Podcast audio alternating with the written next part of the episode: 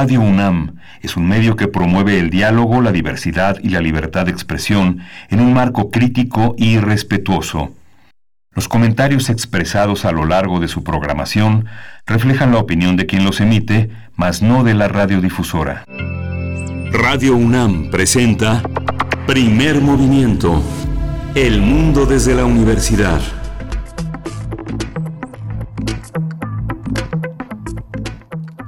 Muy buenos días, bienvenidos, bienvenidas a Primer Movimiento en una nueva semana por delante. Hoy es lunes 7 de septiembre de 2020 y son las 7 con 4 minutos, la hora del centro del país.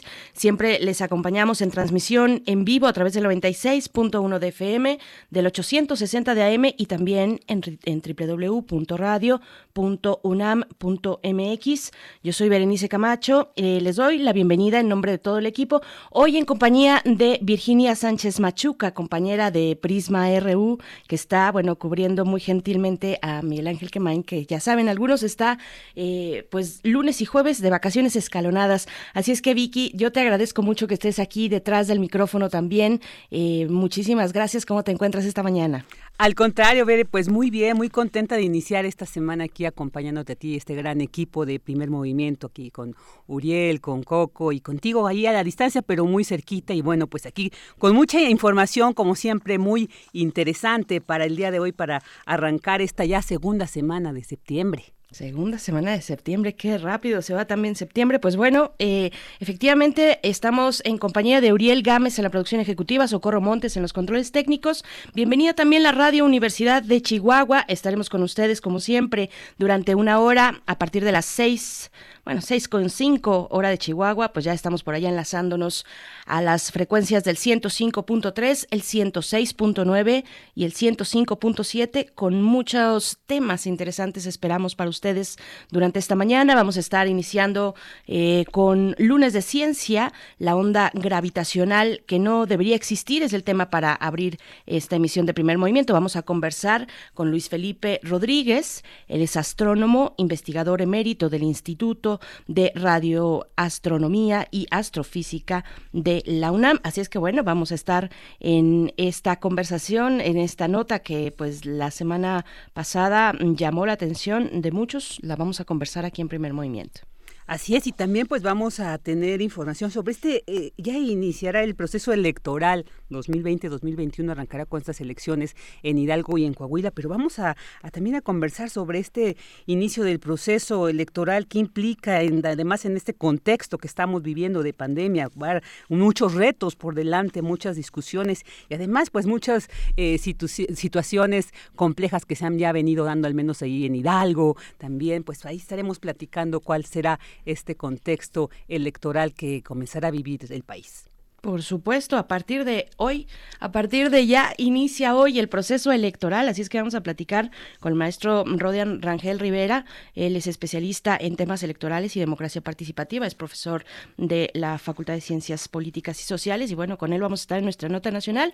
Un poquito antes, Vicky, vamos a tener también nuestra sección dedicada a Beethoven, a 250 años de su natalicio, ya saben, con Teo Hernández y si no lo saben, bueno, yo les comento que él es eh, coordinador del catálogo de música de concierto de la Fonoteca Nacional, que ya está muy próxima a abrir ya sus visitas presenciales para un público que se irá eh, repartiendo de manera escalonada. Así es que, bueno, nos da mucho gusto dar estas noticias. Hay que seguir cuidándonos, pero nos da gusto que la Fonoteca pueda tener esa oportunidad de nuevo de recibirnos eh, allí en Coyoacán. Bueno, vamos a hablar entonces sobre Beethoven, el concierto para violín, en esta sección dedicada precisamente a este genio de Bonn, así es la sección. Así es, y también pues vamos a hablar sobre este envenenamiento del opositor ruso Alexei Navalny, ¿no? Vamos a conversar con Beta Wogna y bueno, pues para ver qué, qué implica todo esto, esta situación. Rusia dice, nosotros nada tenemos que ver, ya se hicieron todas las pruebas toxicológicas. Sin embargo, pues Alemania ahí está amenazando si Rusia no da una respuesta contundente sobre este envenenamiento, pues bueno, dice, habrá, habrá medidas también en contra de Rusia. Entonces, con ello estaremos platicando aquí también con la doctora y profesora en Relaciones Internacionales, Beata Wagner. Perfecto, pues sí, vaya tema que ha dado tantos eh, declaraciones y comentarios en la Unión Europea y después después vendrá la poesía necesaria hoy en la voz de mi querida compañera Vicky Sánchez eh, en tu voz querida, pues bueno, vamos a ver, vamos a estar viendo lo que nos tienes preparado para la poesía de esta mañana. Después tendremos nuestra mesa del día. Vamos a conversar sobre la afrodescendencia, afrodescendientes en México y el racismo. Una charla con la doctora María Elisa Velázquez Gutiérrez ella es investigadora del INA y es responsable del Programa Nacional de Investigación Afrodescendiente y Diversidad Cultural. De verdad que ha hecho un trabajo muy importante la doctora María Elisa Velázquez. Vamos a estar conversando con ella. No se pierdan también, de una vez aprovecho, eh, visitar la revista de la universidad que precisamente en este número de septiembre que ya está público, pues aborda el tema del racismo desde distintos ángulos, el nuestro, el de nuestros vecinos del norte, en fin, eh, una, un eh, número interesante y como siempre muy bien cuidado el de la revista de la universidad, está en línea, lo pueden consultar. Y bueno, hacia el final, ¿qué es lo que vamos a, tener? Como siempre, en nuestra sección de Biosfera en Equilibrio, Vicky, eh, ¿quieres comentarla? Sí, claro, pues vamos a hablar. Hoy Clementina Equigua pues nos hablará esta destacada bióloga y doctora que, que cada lunes aquí nos les acompaña y bueno, nos acompaña también a los radioescuchas que seguimos Primer Movimiento y bueno, nos hablará de la restauración de los ecosistemas, muy necesario y bueno, ahorita con esta situación de la pandemia nos damos cuenta también la trascendencia, ¿no? De, de cuidar, de restaurar estos ecosistemas temas estos donde se origina también pues la vida. Entonces, pues hoy nos estará hablando al respecto Clementina Equiwa. Por supuesto, pues bueno, este es eh, pues la línea de temática de esta mañana. Les invitamos a quedarse aquí en Radio UNAM, a permanecer en las frecuencias universitarias. Vamos a hacer eh, pues nuestro corte informativo ya acostumbrado acerca de la COVID-19, como amanecemos esta mañana de lunes 7 de septiembre en estos temas a nivel nacional, internacional y también lo que está ocurriendo en la UNAM. COVID-19 ante la pandemia, sigamos informados. Radio UNAM. La Secretaría de Salud informó que el número de decesos por la enfermedad de la COVID-19 aumentó a 67.558. De acuerdo con el informe técnico ofrecido ayer por las autoridades sanitarias, los casos confirmados acumulados se incrementaron a 634.000. 23 y el de sospechosos a 82.215. Y a partir de este lunes la Ciudad de México pues permanecerá una semana más en el color naranja del semáforo epidemiológico. Claudia Sheinbaum, jefa de gobierno capitalino, reconoció que no ha habido una reducción de personas hospitalizadas en la zona metropolitana del Valle de México. Sin embargo, la mandataria anunció ajustes en algunas actividades como es la ampliación del horario de restaurantes y pequeños establecimientos. Y en información internacional, este fin de semana la Organización Mundial de la Salud reportó que los casos confirmados de coronavirus a nivel mundial desde que empezó la pandemia superaron los 26.5 millones, mientras que las muertes suman un total de 871.166 lamentables fallecimientos. Ahora el epicentro de la pandemia se ubica en India, país que registró más de 86.000 casos en 24 horas. Otro país que reportó un incremento de 12.000 casos diarios fue Argentina, seguido de España, con 11.000. Y bueno, en temas relacionados con nuestra universidad, con la UNAM, es indispensable la formación de especialistas en trabajo social con perspectiva de género con el fin de erradicar la violencia hacia las mujeres e integrantes de la comunidad de la diversidad sexual. Así coincidieron especialistas en el Foro Nacional de Trabajo Social 2020, organizado por la Escuela Nacional de Trabajo Social, donde expertas abordaron la situación de las mujeres y la agudización de la violencia de género durante el confinamiento por la pandemia de la COVID-19.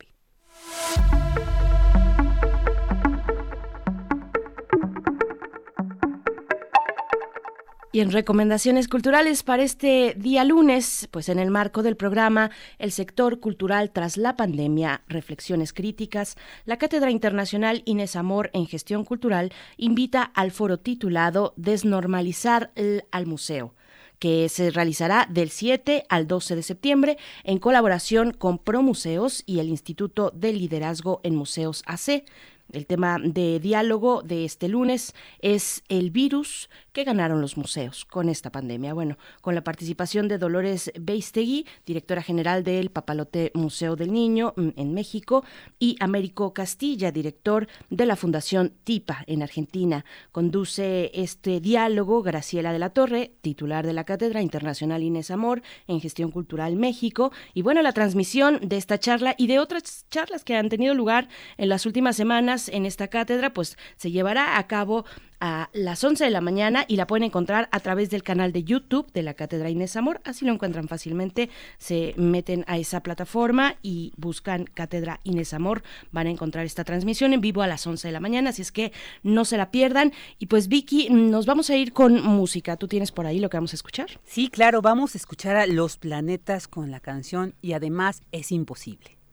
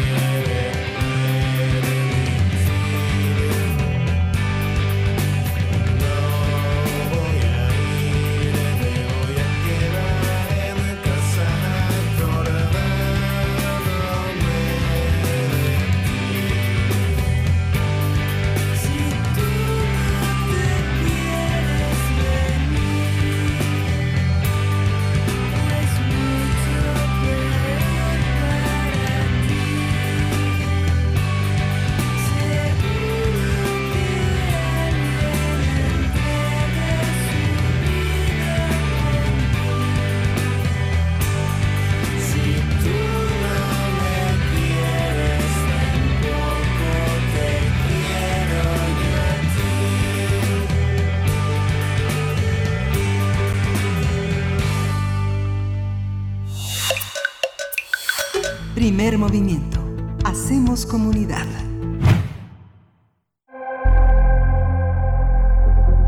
Lunes de Ciencia.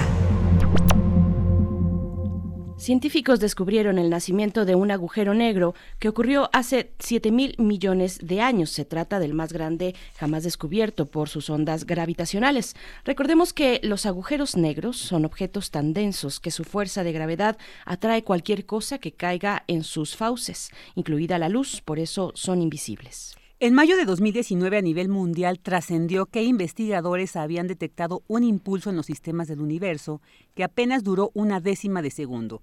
Desde entonces, el equipo de los proyectos LIGO y Virgo se han encargado de investigar este fenómeno que fue nombrado como GW 190521.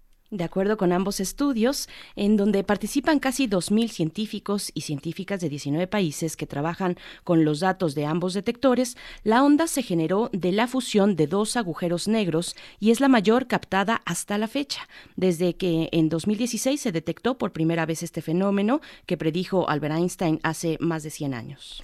Los especialistas dicen que el choque se produjo hace unos 7 mil millones de años, incluso antes de la formación del sistema solar y la Tierra, cuando un agujero negro con una masa 85 veces superior a la de nuestro Sol chocó con otro equivalente a unas 66 estrellas solares.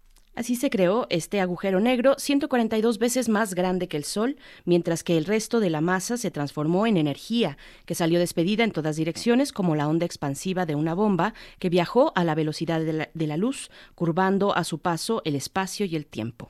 No obstante, de acuerdo con las leyes de la relatividad y la física de las estrellas, este fenómeno es imposible de explicar, y es que una estrella de entre 65 y 120 masas solares que se muere explota como una bomba sin dejar ningún rastro.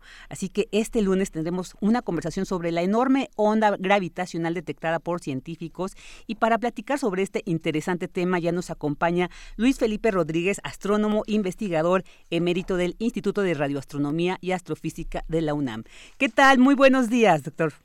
Muy buenos días, señorita. ¿Cómo está usted? Muy bien, muchas gracias. Pues aquí ya entusiasmados para escucharle sobre este este tema tan tan fascinante. Siempre hablar y conocer lo que se ha avanzado en cuanto a conocimiento, a este acercamiento del espacio, pues es muy interesante, pero también complejo. Así que, pues quisiéramos iniciar preguntándole que nos platicara un poco qué son las ondas gravitacionales y qué relación tiene con los hoyos negros. Bueno, como tantos fenómenos ondulatorios, las ondas de gravitacionales son, vamos a decir, una perturbación que viaja por el espacio y que puede afectar cosas remotas. Eh, en este caso, las ondas gravitacionales viajan como la luz, pero no son eh, iguales a las ondas de luz. Son eh, ondas que perturban el espacio-tiempo, en particular si tenemos dos cosas separadas, eh, esa separación entre ellas va a oscilar por una cantidad eh, pequeñísima que por mucho tiempo se creyó que iba a ser imposible detectarse. Sin embargo, este equipo de personas que están en el proyecto LIGO, eh, Estados Unidos y ahora Virgo también en Italia, pues han logrado construir estos instrumentos increíblemente sofisticados que miden esta oscilación de, del espacio que dura una fracción de segundo. En base a, la, a cómo es esta oscilación, se puede decir la distancia a la que está el fenómeno que produjo las ondas y se puede decir qué masas tenían los dos cuerpos que se fusionaron para formar la onda gravitacional. Hace falta algo increíblemente violento para producir ondas gravitacionales que sean detectables. En este caso es la fusión de dos hoyos negros en uno. Hay muchos sistemas en el, en, en el universo que están en pareja, estrellas, estrellas de neutrones y en particular hoyos negros y cuando estos hoyos negros se fusionan, se producen eh, ondas gravitacionales que son detectables por instrumentos tan sofisticados como los que se tienen en la actualidad. Doctor Luis Felipe Rodríguez, buenos días. También le saluda de este lado Berenice Camacho. Eh, ¿qué, expresa? Mi pregunta sería, ¿qué expresa una onda gravitacional? Si fuese una especie de lenguaje, de, lenguaje del universo, ¿qué nos está diciendo? ¿Qué, ¿Qué, se detecta en esta onda y cómo podemos traducirlo a, a, ese precisamente lenguaje de lo que ocurre afuera en el universo? ¿Qué, ¿Qué tal, Berenice? Pues sí, lo que nos dice la onda gravitacional es que en alguna parte del espacio ocurrió algo increíble, que es que una enorme masa como la que forma un hoyo negro fue sacudida, fue, digamos, puesta a vibrar y que, vamos, la única manera que tenemos de hacer esto es precisamente fusionando, juntando dos hoyos negros, dos hoyos negros que han estado en pareja desde tiempos pues muy antiguos y que poco a poco se van acercando entre sí hasta que se fusionan en uno solo. O sea, lo que nos dice una onda gravitacional es que ha habido un fenómeno de una violencia inconcebible para nosotros, pero que eh, si no ocurriera no detectaríamos ondas gravitacionales. Por ejemplo, se sabe que también se pueden fusionar dos estrellas normales. Sin embargo, las ondas que producirían este, eh, estas dos estrellas serían indetectables. Tiene que ser eh, hoyos negros o bien estrellas de neutrones, que son cuerpos que tienen gravedades enormes. por supuesto. Esto, es muy muy interesante y pero como decía también doctor un poco complejo de, entender porque además se requiere todo un todo un mecanismo toda una, una elaboración de estos instrumentos para tener este acercamiento y esta observación. Entonces sí quisiera preguntarle eh, ¿qué, implica el, el, observar esto digamos cómo es que se llega a, a, esta por ejemplo esta detección de estas ondas o a esta fusión de estos dos hoyos negros que es en uno y que genera esta gran onda gravitacional. ¿Qué implica este trabajo, doctor? Que nos un poco nos explicara a quienes no tenemos como esta todo este bagaje o este acercamiento tan claro para entender un poquito más este fenómeno del espacio. Bueno, desde que Einstein propuso su teoría de la relatividad, que es una teoría de la gravitación, predijo que si un cuerpo fuera sacudido por algo puesto a oscilar por algo increíblemente violento, se producirían estas ondas que viajarían a la velocidad de la luz. Eh, pero él era muy pesimista, él decía nunca se van a detectar, es algo simplemente que existe pero está por debajo de la, de la sensitividad de cualquier instrumento. Sin embargo, hace unos 30 años, un grupo de ingenieros y científicos que como bien decían en la introducción, son del orden de 2000, increíble, comenzaron a trabajar y a desarrollar un sistema que iba a permitir medir estas oscilaciones diminutas en el espacio. Básicamente lo que hacen es que tienen un láser, ¿verdad?, que manda una señal. Esta es una señal que viaja a la velocidad de la luz, rebota en un espejo y regresa. Entonces, y tarda un cierto tiempo, vamos a decirlo, en ir y venir. Pero si el espacio se acorta por alguna razón, el tiempo es menor, tarda menos. Si se alarga, tarda más. Esto es lo que logran medir estos científicos con estos instrumentos que tienen dimensiones de kilómetros. Eh, los detectores LIGO, que hay dos en Estados Unidos, son como una letra L y cada brazo de la letra verdad mide cuatro kilómetros.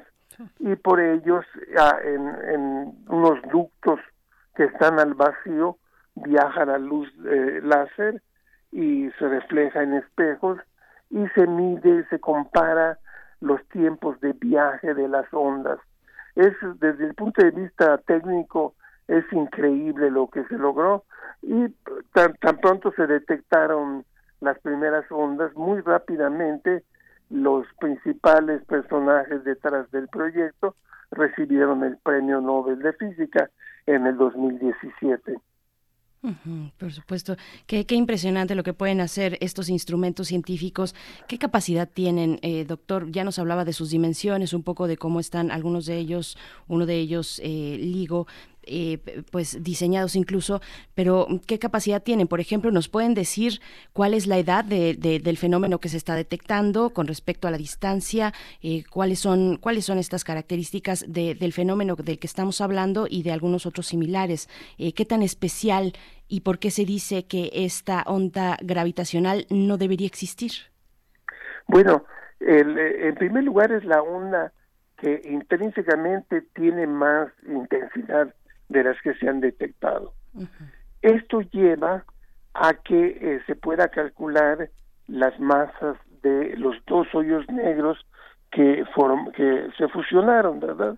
Y esto lo mencionaban ustedes, son, eh, son dos hoyos negros, uno de 85 veces la masa del Sol y otro de 66 veces la masa del Sol. Son cuerpos muy, muy masivos. entonces, lo primero es, eh, la intensidad fue muy grande. Luego podemos decir las masas de ellos y aquí aparece un problema porque de acuerdo a lo que se conoce de la evolución de las estrellas masivas, las grandes estrellas, que son las que dan origen a hoyos negros, no debería de haber hoyos negros de 85 masas solares, porque si hubiera una estrella con esa masa, se presentaría una inestabilidad que, como bien dijeron en la introducción, haría que la estrella explote, no, que, no que se comprima un hoyo negro. Entonces se supone que hay una brecha y no debería de haber hoyos negros de más de 65 veces la masa del Sol. Sin embargo, aquí, bueno, uno de los dos está justo en el umbral, 66 y 65 dentro del error son compatibles, pero el otro está definitivamente dentro de ese intervalo prohibido donde no debería de haber hoyos negros. ¿Cómo se le ha tratado de dar la vuelta a esta? Pues de dos maneras. Una es diciendo que la física que predice que la estrella debe ser inestable y explotar, hay algo mal con eso eh, y habría que checar los parámetros que se usan en el modelado. Otra posibilidad es que el sistema de hoyos negros en realidad era triple inicialmente. Hay sistemas eh, sencillos como el Sol, dobles, eh, triples, de, en que hay varios objetos atados gravitacionalmente. Entonces, una manera, una salida para esto es decir, bueno, es que había dos hoyos negros de 50 eh, masas solares que se fusionaron, perdieron masa y que resultó uno de 85 y había otro de 66 y con esto digamos se resuelve el, el, problema. Entonces ese sería una, un segundo aspecto. Y finalmente se sabe que de la fusión de los hoyos, dos hoyos negros claro que si sumamos 85 y 166 nos da 151 pero se pierde eh, mucha energía en la fusión y queda solo un hoyo negro de 142 masas solares, o sea, se radia nueve masas solares en energía. Eh, sabemos que hay una equivalencia entre masa y energía, y en este caso esas nueve masas solares se transforman en energía. Este hoyo negro resultante cae también en una región que se no se había nunca detectado hoyos negros vamos, eh, de, claramente de que tuvieran más de 100 masas solares. Curiosamente, los hoyos negros vienen en dos eh, clases. Los que vienen de la muerte de estrellas, que tienen 20, 30, 50, hasta 65 masas solares, y luego los gigantescos que existen en los centros de las galaxias. Por ejemplo, en nuestra galaxia hay un hoyo negro que tiene cuatro millones de veces la masa del Sol y que se cree que tienen una, digamos, eh, un mecanismo de formación distinto al de los hoyos negros estelares que vienen de la muerte de una estrella. La verdad no sabemos cómo es que se forman los hoyos negros supermasivos, pero son otra familia. Entonces aquí tenemos un caso que finalmente hay un hoyo negro entre las dos familias. Doctor, y, sobre esto que usted nos explica también, eh, eh, quisiera preguntarle al respecto. Estas ondas gravitacionales y, bueno, lo que ellas eh, pues digamos nos reflejan, ¿no? Como es estos hoyos negros. ¿Tienen algún efecto sobre los planetas, ¿no? Que conforman la Vía Láctea como el nuestro, como la Tierra? ¿Tiene algún efecto, digamos, en cuanto para entender también la trascendencia de estos estudios y de estos encuentros, como el de esta onda gravitacional que se dice no debería de existir? Claro, bueno, pues, para bien o para mal, el efecto es muy pequeño. Es cierto que las distancias entre los planetas oscilaron, eh, pero es una cosa pequeñísima, es una fracción del protón, ¿verdad? Que es una partícula ya de por sí muy pequeña. Entonces, por un lado, digamos, afortunadamente el efecto es muy pequeño, pero esto hace que sea muy difícil detectarlo, pero no afecta grandemente a los sistemas, digamos, es como la luz que nos puede llegar de otra de otra estrella o de una supernova que la podemos medir pero no afecta a las cosas. Esto no sería el caso si esta fusión de hoyos negros se diera muy cerca de nosotros, porque entonces el efecto sí sentiríamos este movimiento eh, en, el espacio y eh, afortunadamente no sabemos de un sistema de dos hoyos negros que se vaya a fusionar cerca de del Sol. Entonces es un efecto muy sutil, muy difícil de medir, pero pues la parte buena es que no, no afecta de manera detectable las cosas. Estamos conversando con el doctor Luis Felipe mm, Rodríguez, astrónomo, investigador emérito del Instituto de eh, Radioastronomía y Astrofísica de la UNAM. Y doctor, preguntarle si este, este fenómeno con estas características tan, tan excepcionales que ha llamado tanto la atención eh, nos da nuevas pautas para investigar las estrellas, para investigar la dinámica de las estrellas. ¿Esto, esto es así? Sí, sí es así, pero de pronto decíamos nos revela que existen hoyos negros de masas que pues antes pensábamos que no existían. Este el, hecho de que el hoyo negro resultante de, de, esta de esta fusión es de más de 100 masas solares pues es una novedad. La gente había buscado estos hoyos negros por mucho tiempo y solo encontrábamos o más chicos o mucho o más grandes.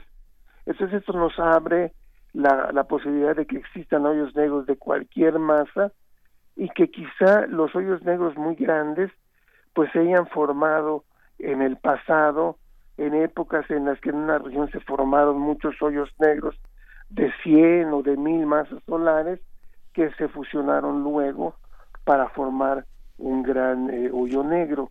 Y eh, también ponen a prueba las teorías que decíamos de cómo es el interior de una estrella muy grande, realmente se da este, esta inestabilidad que las hace explotar, a lo mejor está mal eso, y eh, ahorita va a haber muchísimo trabajo teórico sobre la física de las estrellas muy masivas para confirmar o refutar en su caso que hay esta inestabilidad que las hace explotar.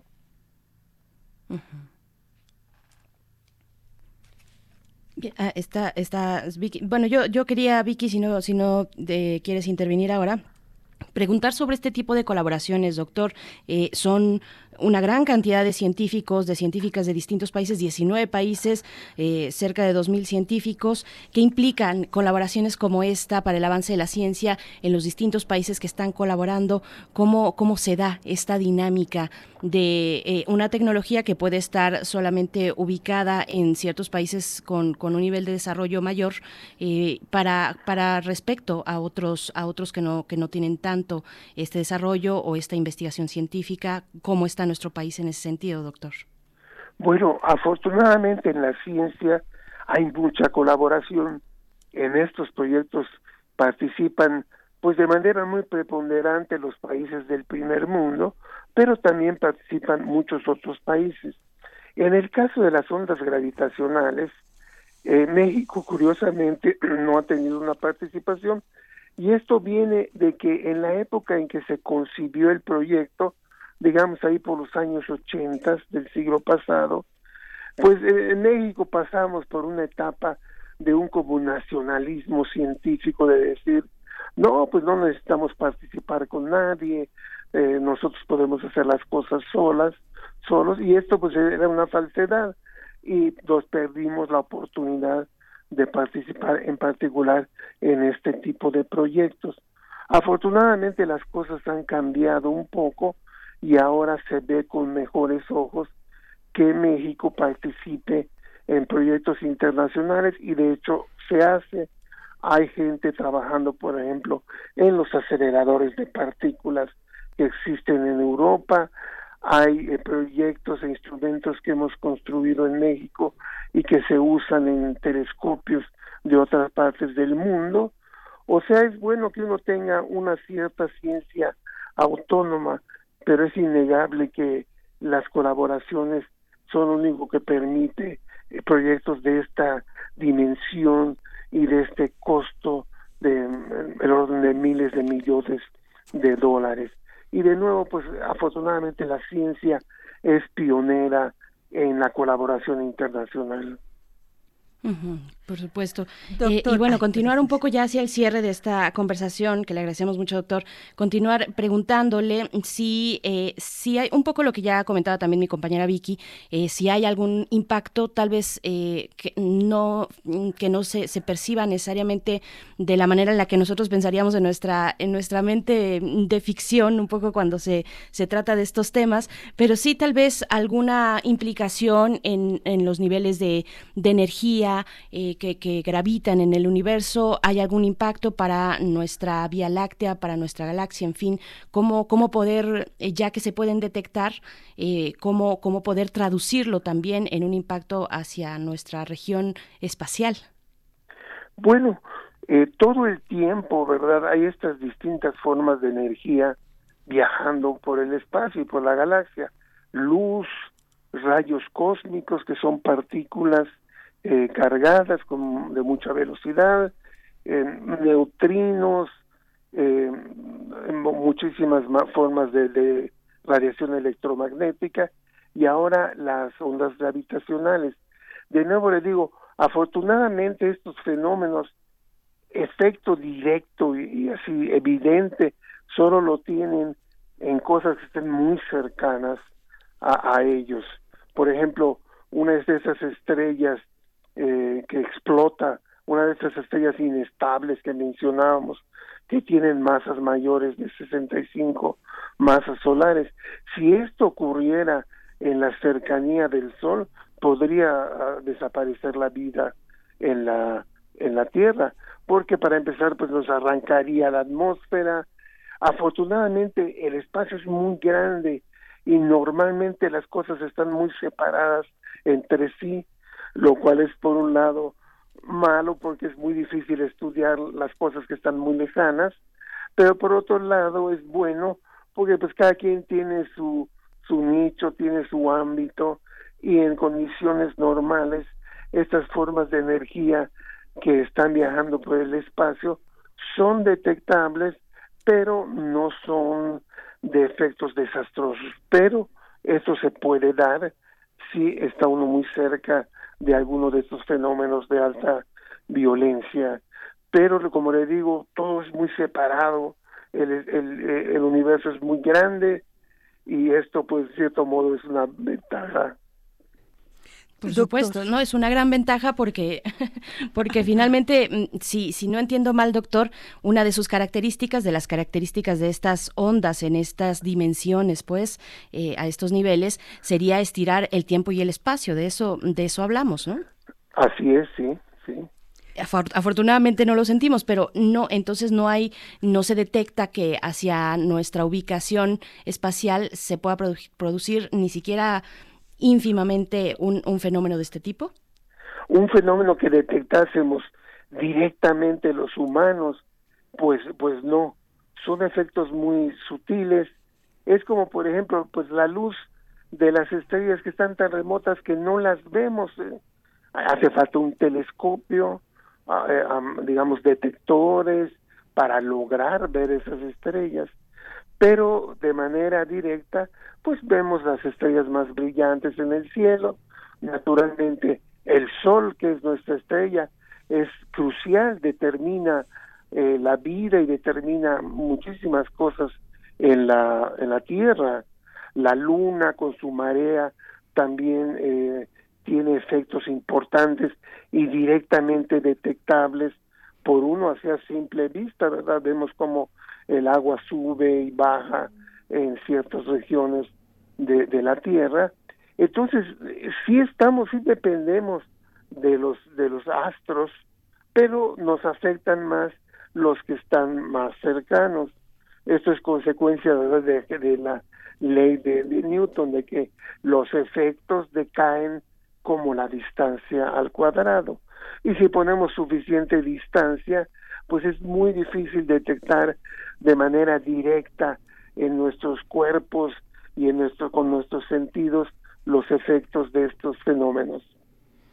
Claro, doctor, y ya pues para finalizar quisiera preguntarle, ¿qué siguen estos estudios? Porque, bueno, considerando en 1906 se predicen las ondas, en un 100 años después ya se detectan. Sin embargo, vemos que el desarrollo científico sobre este tema pues ya ha avanzado, tanto que tres años después pues se, se detectan estas nuevas ondas. ¿Qué sigue, doctor? Y en el sentido de preguntarle cómo se establece el próximo eh, objetivo, objeto de estudio en este tema, o sea, es eh, conforme se va observando o también se puede establecer a partir de hipótesis, cómo es, hacia dónde se dirige entonces después de este encuentro que se ha tenido recientemente, cómo se establece el siguiente estudio o qué más se podría encontrar. Algo muy importante que va a ocurrir en las siguientes décadas es la construcción de detectores de muchas más grandes dimensiones. Para detectar ondas que sean muy largas los instrumentos como LIGO o Virgo son demasiado pequeños, tienen unos cuantos kilómetros. De hecho, lo que va a ocurrir es que se va a poner en órbita un sistema de tres satélites con una gran separación entre ellos, que de nuevo van a intercambiar señales láser y que van a tratar de detectar ondas producidas por la fusión ya no de agujeros negros de 20, 50 masas solares, sino de agujeros negros de miles de millones de masas solares, que se cree que también ocurren estos fenómenos. Y estos fenómenos no los, detectaría LIGO. Necesitamos un nuevo detector que en este caso se llamaría LISA, porque es algo así como uh, interferómetro láser, en el espacio.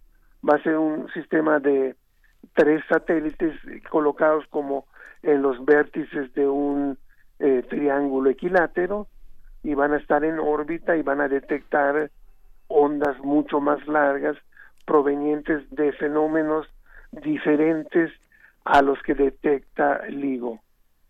No, pues muy interesante, ¿no? Esto que vemos y bueno, estaremos ahí, seguramente eh, nos llegará esta información de estos estudios interesantes que sobre este tema se desarrollen. Pues doctor Luis Felipe Rodríguez, muchísimas gracias por haber estado con nosotros esta mañana aquí en Primer Movimiento, agradecemos y bueno, pues eh, nos vamos, ver. Así es, muchísimas gracias, doctor Luis Felipe Rodríguez, astrónomo investigador emérito del Instituto de Radioastronomía y Astrofísica de la UNAM. Es un gusto, de verdad, un placer platicar con usted. Qué fascinante y qué maravilla nos muestra la ciencia en el espacio. Muchas gracias, doctor. Igualmente, mucho gusto en saludarlas. Igualmente, igualmente. Bueno, ahora nos vamos con música y vamos a escuchar a Ugly Duckling con Einstein Do It.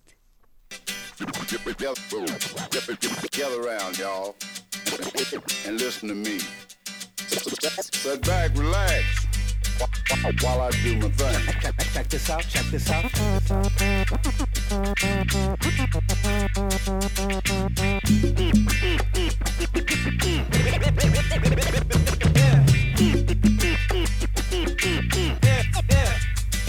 Yeah.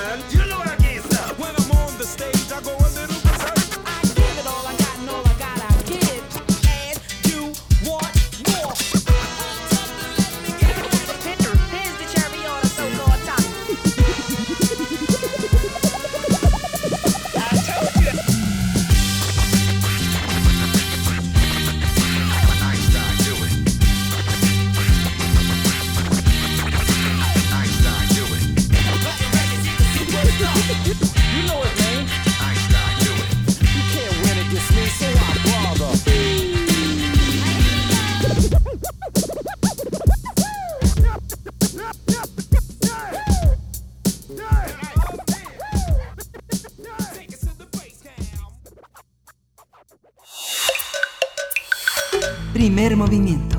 Hacemos comunidad. El genio de Bonn. Ludwig van Beethoven. A 250 años de su natalicio.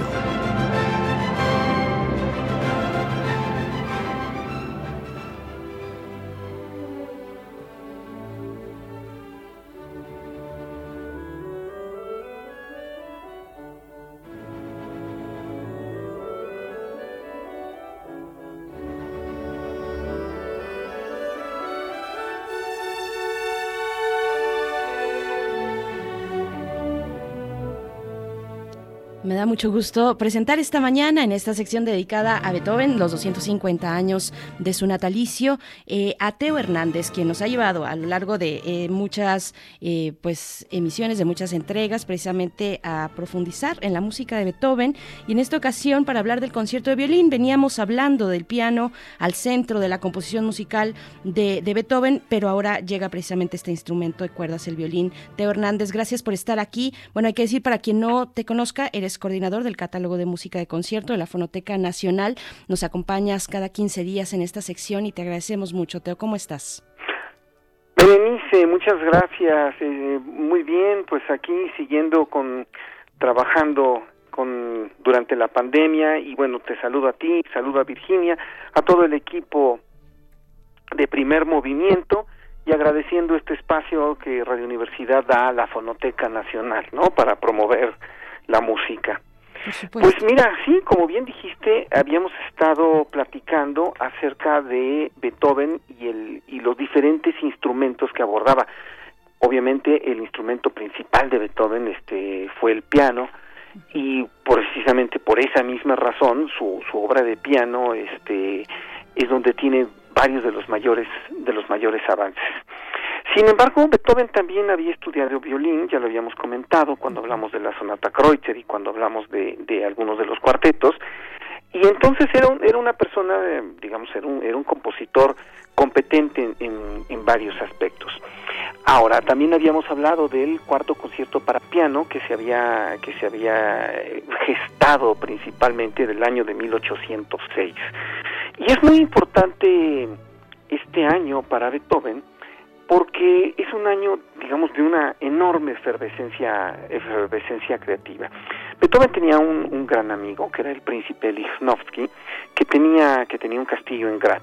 Entonces lo invita a pasar una temporada y Beethoven en este, en este castillo tiene, tiene lo que podríamos llamar así una especie de raptus de, de inspiración, aunque bien hay que decirlo, este de, desde el punto de vista romántico la inspiración está está muy bonito pero la verdad es es una cantidad de trabajo que soporta que soporta todo esto no sea lo que sea eh, trabajaba trabajaba como bestia y en justamente en el año de 1806 se escribe imaginemos esto su cuarto concierto para piano los cuartetos Rasumovsky empieza a componer la quinta sinfonía y con y compone el concierto para violín o sea, si nosotros vemos a perspectiva las composiciones, las composiciones de, de Beethoven de, esta época que hizo, además en un lapso de tiempo, digamos relativamente corto, que son estas verdaderas obras maestras, nos damos cuenta de que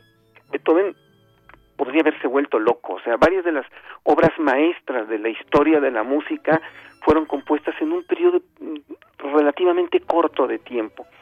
Eh, hay, hay testimonios eh, indirectos eh, que nos cuentan acerca de uno- un, un- un sirviente del- príncipe que le preguntaron, oye, ¿cómo es que Beethoven trabajaba ahí en, en el, en el castillo? Y dice, no, pues el señor tenía como, como cosas muy raras. Eh, de repente se encerraba, caminaba solo, no quería hablar con nadie. Bueno, si uno ve, repito, en perspectiva esto, componer cuatro obras maestras en unos cuantos meses, obras que incluso revolucionan eh, cada uno de sus propias formas o dotaciones, por un lado el concierto para piano, por otro lado el concierto para violín, por otro lado los cuartetos de cuerdas y por otro lado empezar a componer la quinta sinfonía, que es quizá la sinfonía más famosa de todos los tiempos, pues nos damos cuenta que Beethoven sí tenía razones para estar como, como volviéndose loco, ¿no? Eh, ¿Qué características tiene el concierto para piano número 4? Bueno, habíamos hablado, digo, eh, concierto para violín comparado con el concierto número 4 que de piano, que es de la misma época. Pues son dos, composi- dos composiciones totalmente diferentes. Mientras que el concierto cuarto de piano empieza exponiendo el tema inmediatamente, desarrollando y tiene unas características que habíamos que habíamos visto que habían sido descritas por por este por algunos de los de los recientes biógrafos de Beethoven como el heroísmo personal, o sea, la, la realización de, de, sí mismo. El concierto para, para violín es un concierto que expone el tema de, eh, del tema principal y, en- y expone al violín como solista mucho tiempo después. Son dos desarrollos totalmente, totalmente diferentes. ¿En qué se inspiraba Beethoven para componer el concierto para violín? Es, es una cosa es una cosa interesante y es un debate es un debate acerca de las escuelas de violín. Tenemos que, que pensar que hacia 1800 más o menos el romanticismo cuando empieza a gestarse lo que nosotros ahora conocemos como el romanticismo es una época donde muchos de las escuelas nacionales empiezan. O sea, es una, una época de gran transformación donde empieza la idea de hacer conservatorios. El primer conservatorio es de, finales del, de- del siglo pasado, o sea, de 1700 y tantos, justamente el conservatorio francés.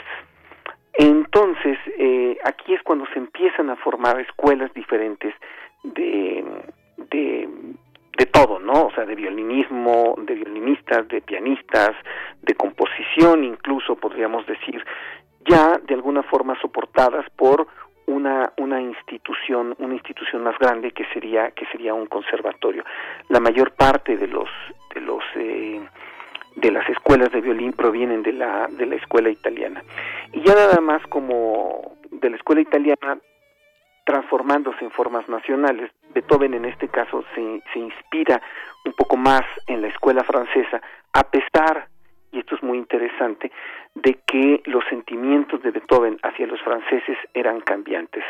Como ya lo vimos con la, con la tercera sinfonía, por un lado a veces adoraba a, a, a Napoleón y por otro lado a veces lo detestaba, a veces estaba muy bien queriendo irse a vivir a Francia y a veces, y a veces rechazaba a los, a los franceses, ¿no?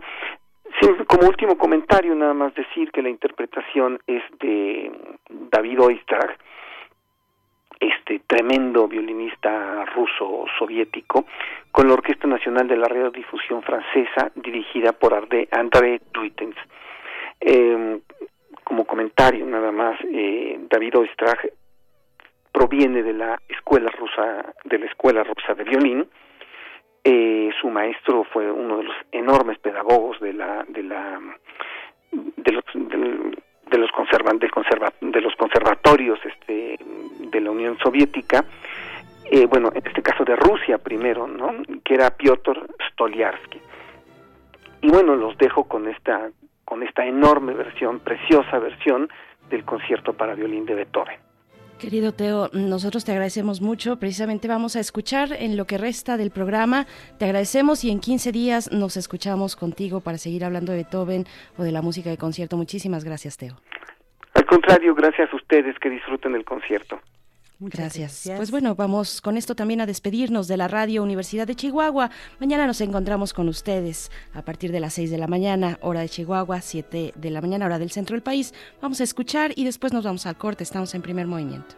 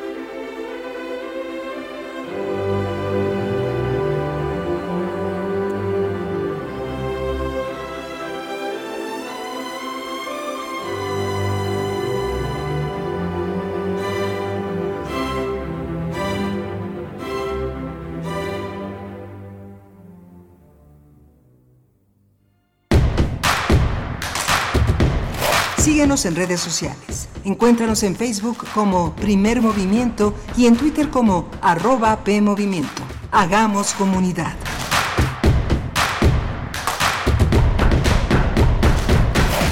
Somos el Tribunal Electoral de la Ciudad de México. ¿Sabías que contamos con una defensoría pública, gratuita y abierta a la ciudadanía? Conoce cómo hacer valer tus derechos político-electorales en elecciones y procesos de participación ciudadana en pueblos, barrios originarios, comunidades indígenas y colonias de la ciudad. Contáctanos en defensoriaelectoral.tsdmx.org.mx o al 55 53 40 46 41. Tribunal Electoral de la Ciudad de México, garantizando justicia en tu elección. La psicología observa al ser humano, sus escenarios y comprende su diversidad. Adentrémonos en ella. Juntos hagamos conciencia, psicología y sociedad. Cuarta temporada. Un programa de análisis y reflexión con Berenice Camacho y los doctores Mariana Gutiérrez Lara, Jorge Álvarez Martínez y Laura Ramos Langurén. Todos los lunes a las 18 horas por el 96.1 de FM y su retransmisión los jueves a las 16 horas por el 860 de AM. O si lo prefieres, escucha el podcast en radiopodcast.unam.mx. Radio UNAM, Experiencia Sonora.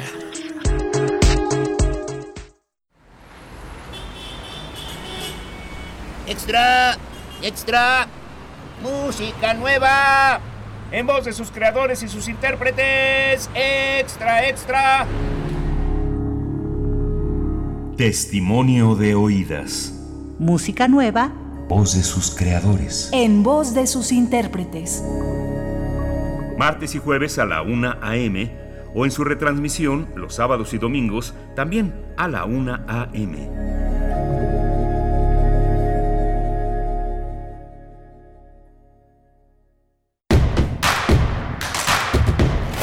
Encuentra la música de primer movimiento día a día en el Spotify de Radio UNAM y agréganos a tus favoritos.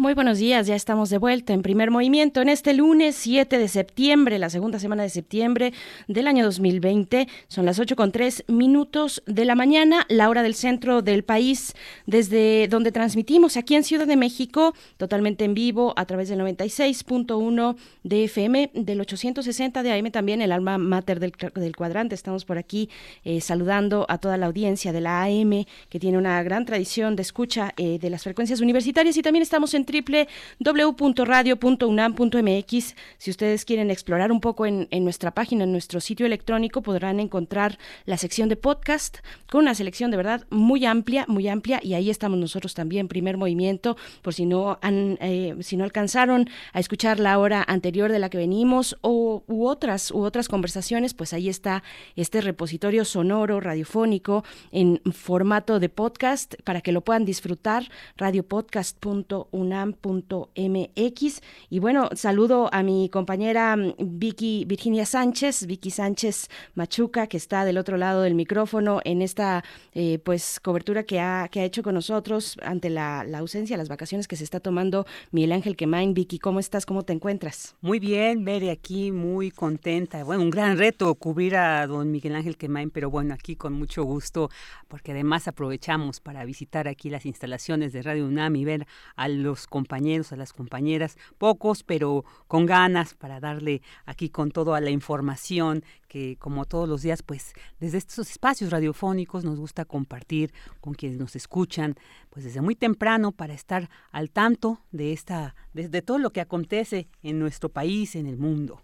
Por supuesto, Vicky, no, pues gracias por estar eh, de verdad en esta, en esta misión. Muchos de nuestros compañeros en radio pues se han acercado en estos, han aceptado la invitación de, cubrir eh, los días que, algunos días que ha estado Miguel Ángel Quemain en estas vacaciones escalonadas, ahora que está de moda lo escalonado, bueno, pues así son las vacaciones de Miguel Ángel Quemain. Eh, les mandamos un abrazo, un saludo a todos los que nos están escuchando y también escribiendo en redes sociales. Les recordamos que están ahí nuestras cuentas en Twitter, nuestra cuenta en Twitter es arroba PMovimiento, así nos pueden encontrar.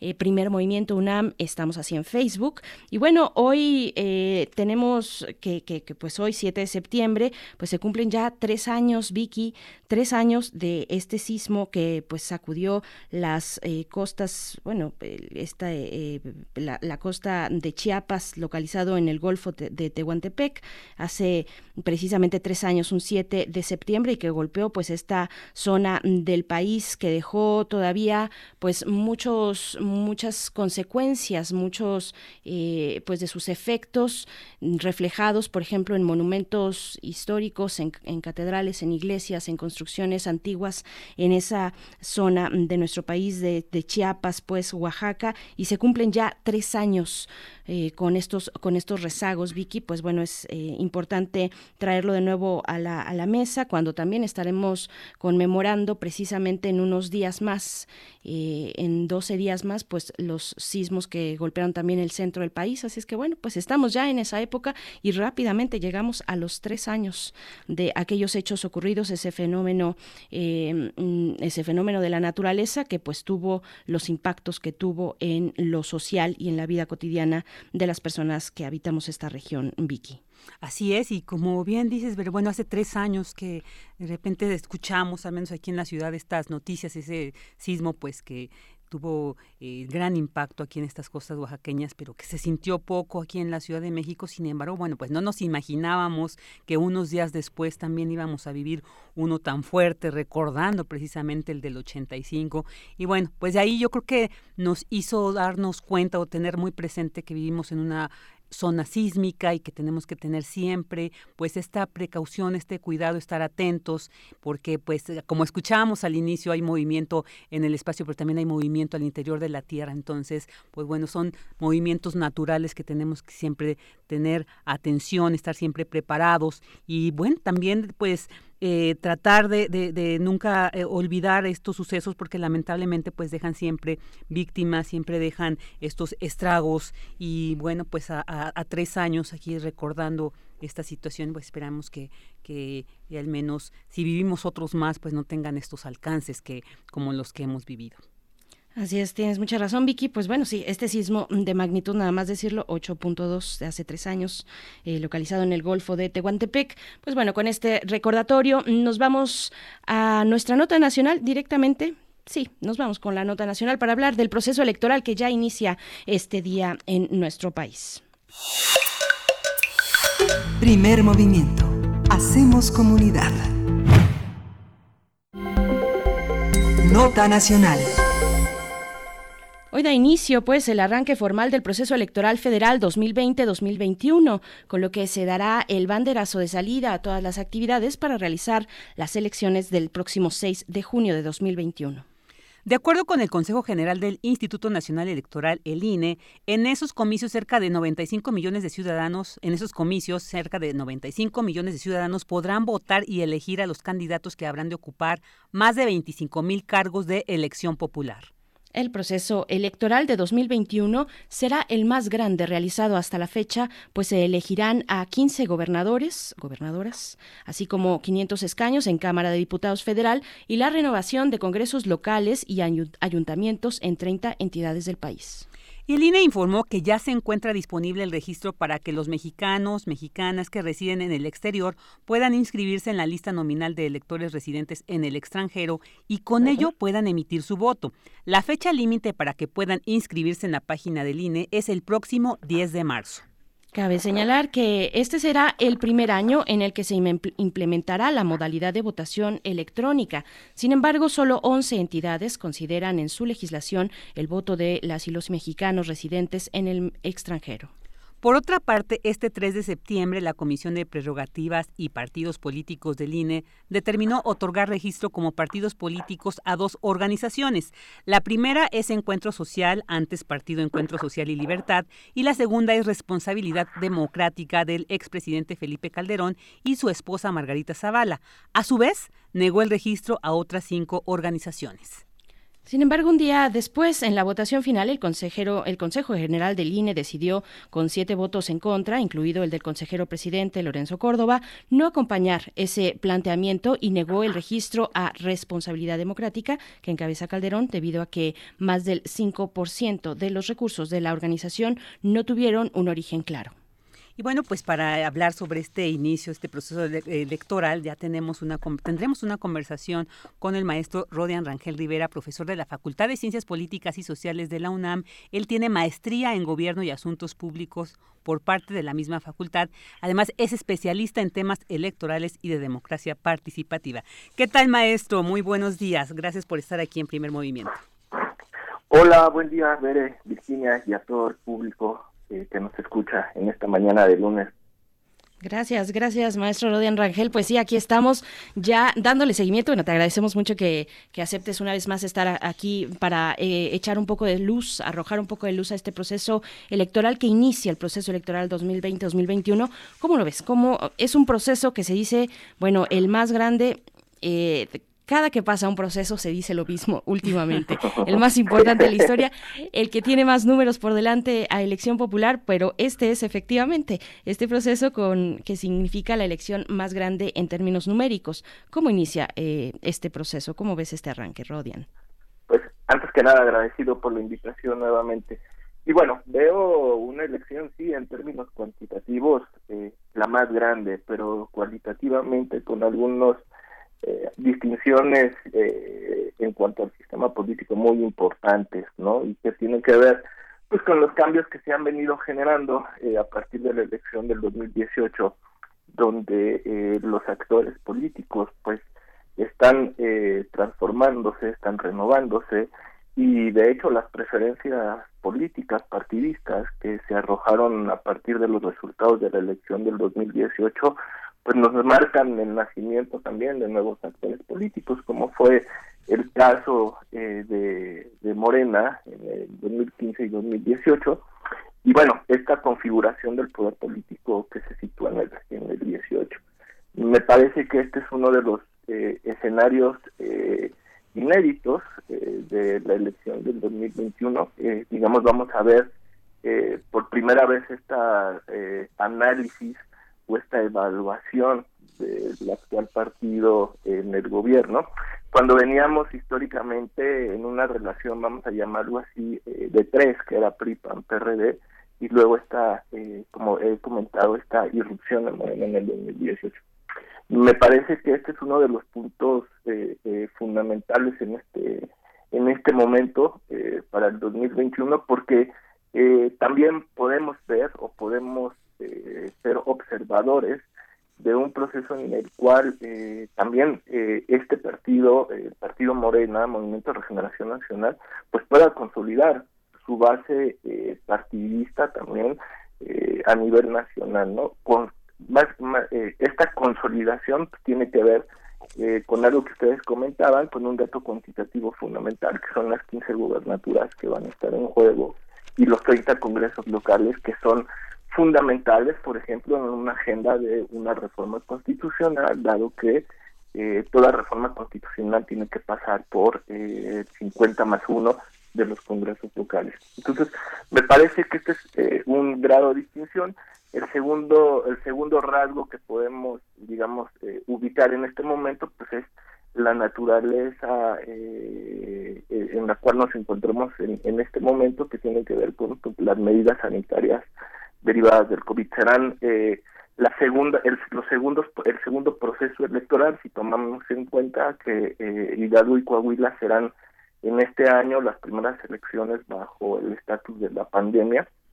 Y bueno, vamos a tener este pequeño laboratorio para ubicar también el proceso electoral en tiempos de, eh, de la pandemia del COVID, ¿no? Y toda la operación electoral. Vamos a ver también nuevas modalidades, nuevas formas de hacer campaña, pero también eh, lo que empezamos a ver también es una digitalización de la política con esta parte que apuntalábamos de o que apuntalaban perdón en términos de las votaciones electrónicas por internet. Me parece que de entrada estos son algunos de los rasgos que podemos ubicar hasta la elección del 2021 Eh, Rodian, se, se dice, o como tú bien también lo has dicho ahorita, estas eh, próximas elecciones en, en Hidalgo y Coahuila, pues van a sentar, digamos, pues el antecedente, las bases, nos van a, a- mostrar un poco eh, el panorama, ¿no? Sobre todo, como eh, tú lo bien, lo bien lo has dicho en este contexto de pandemia.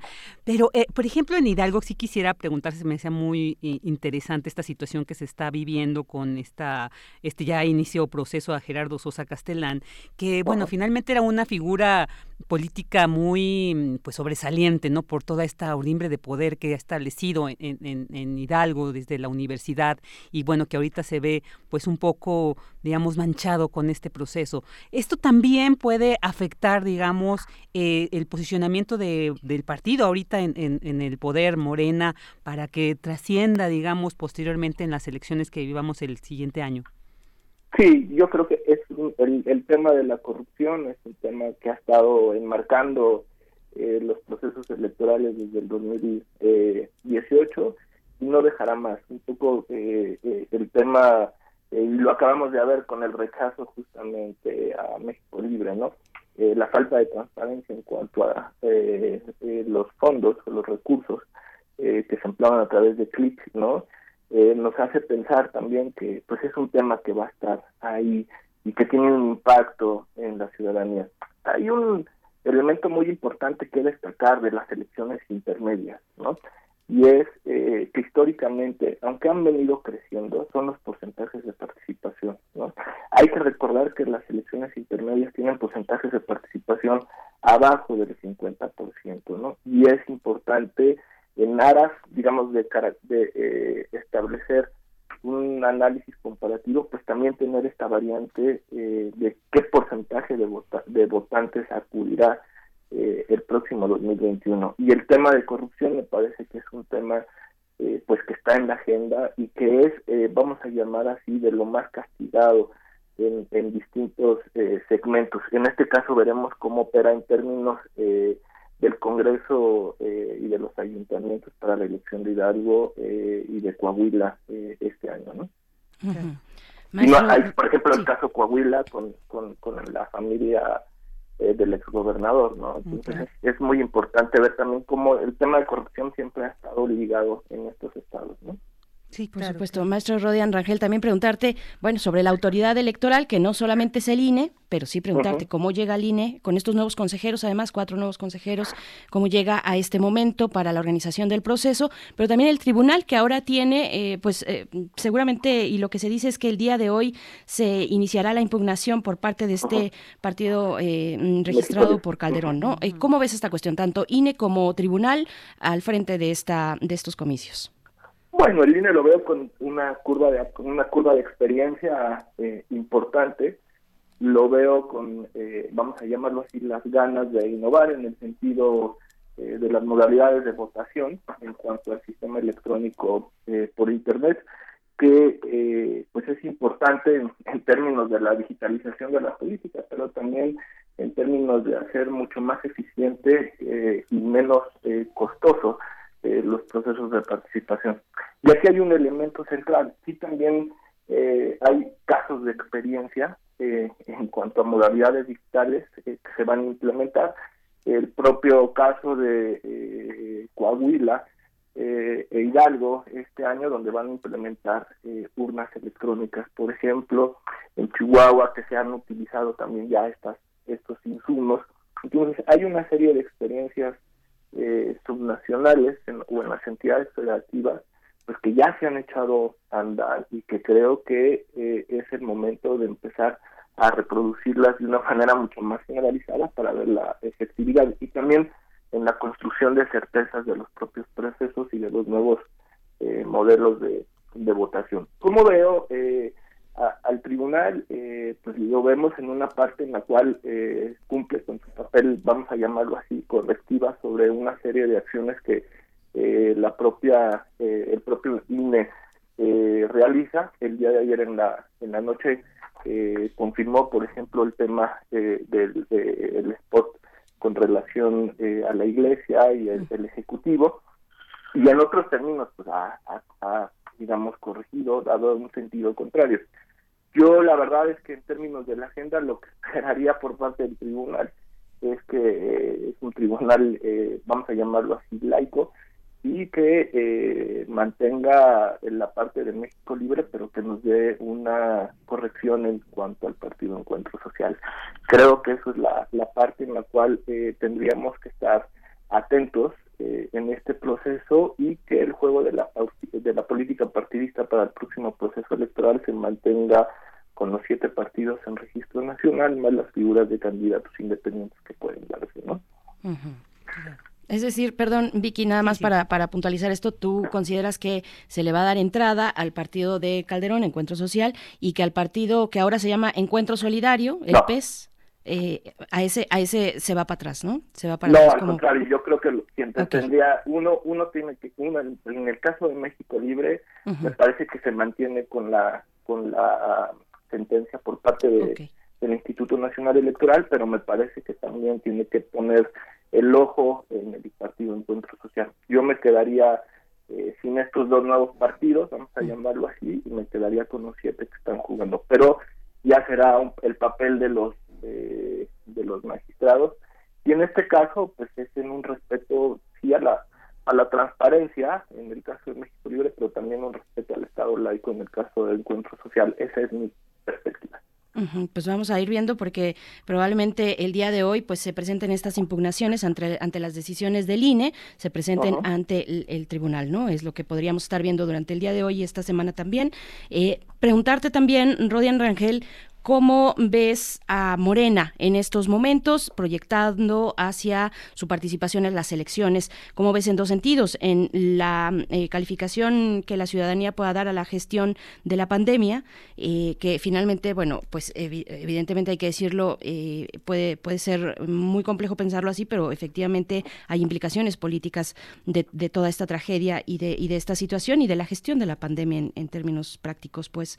Y también, por otro lado, la vida mm, partidaria al interior de, Morena. ¿Cómo estás viendo estas cuestiones? Mira, lo primero eh, hay que tener, eh, digamos, una perspectiva. Las encuestas son muy claras en el sentido de que en las elecciones para gobernador pues hay una preferencia muy amplia por los candidatos de Morena, ¿no? Se habla que de las 15 entidades habría una posibilidad de entre 10 y 12 eh, gobernaturas para Morena.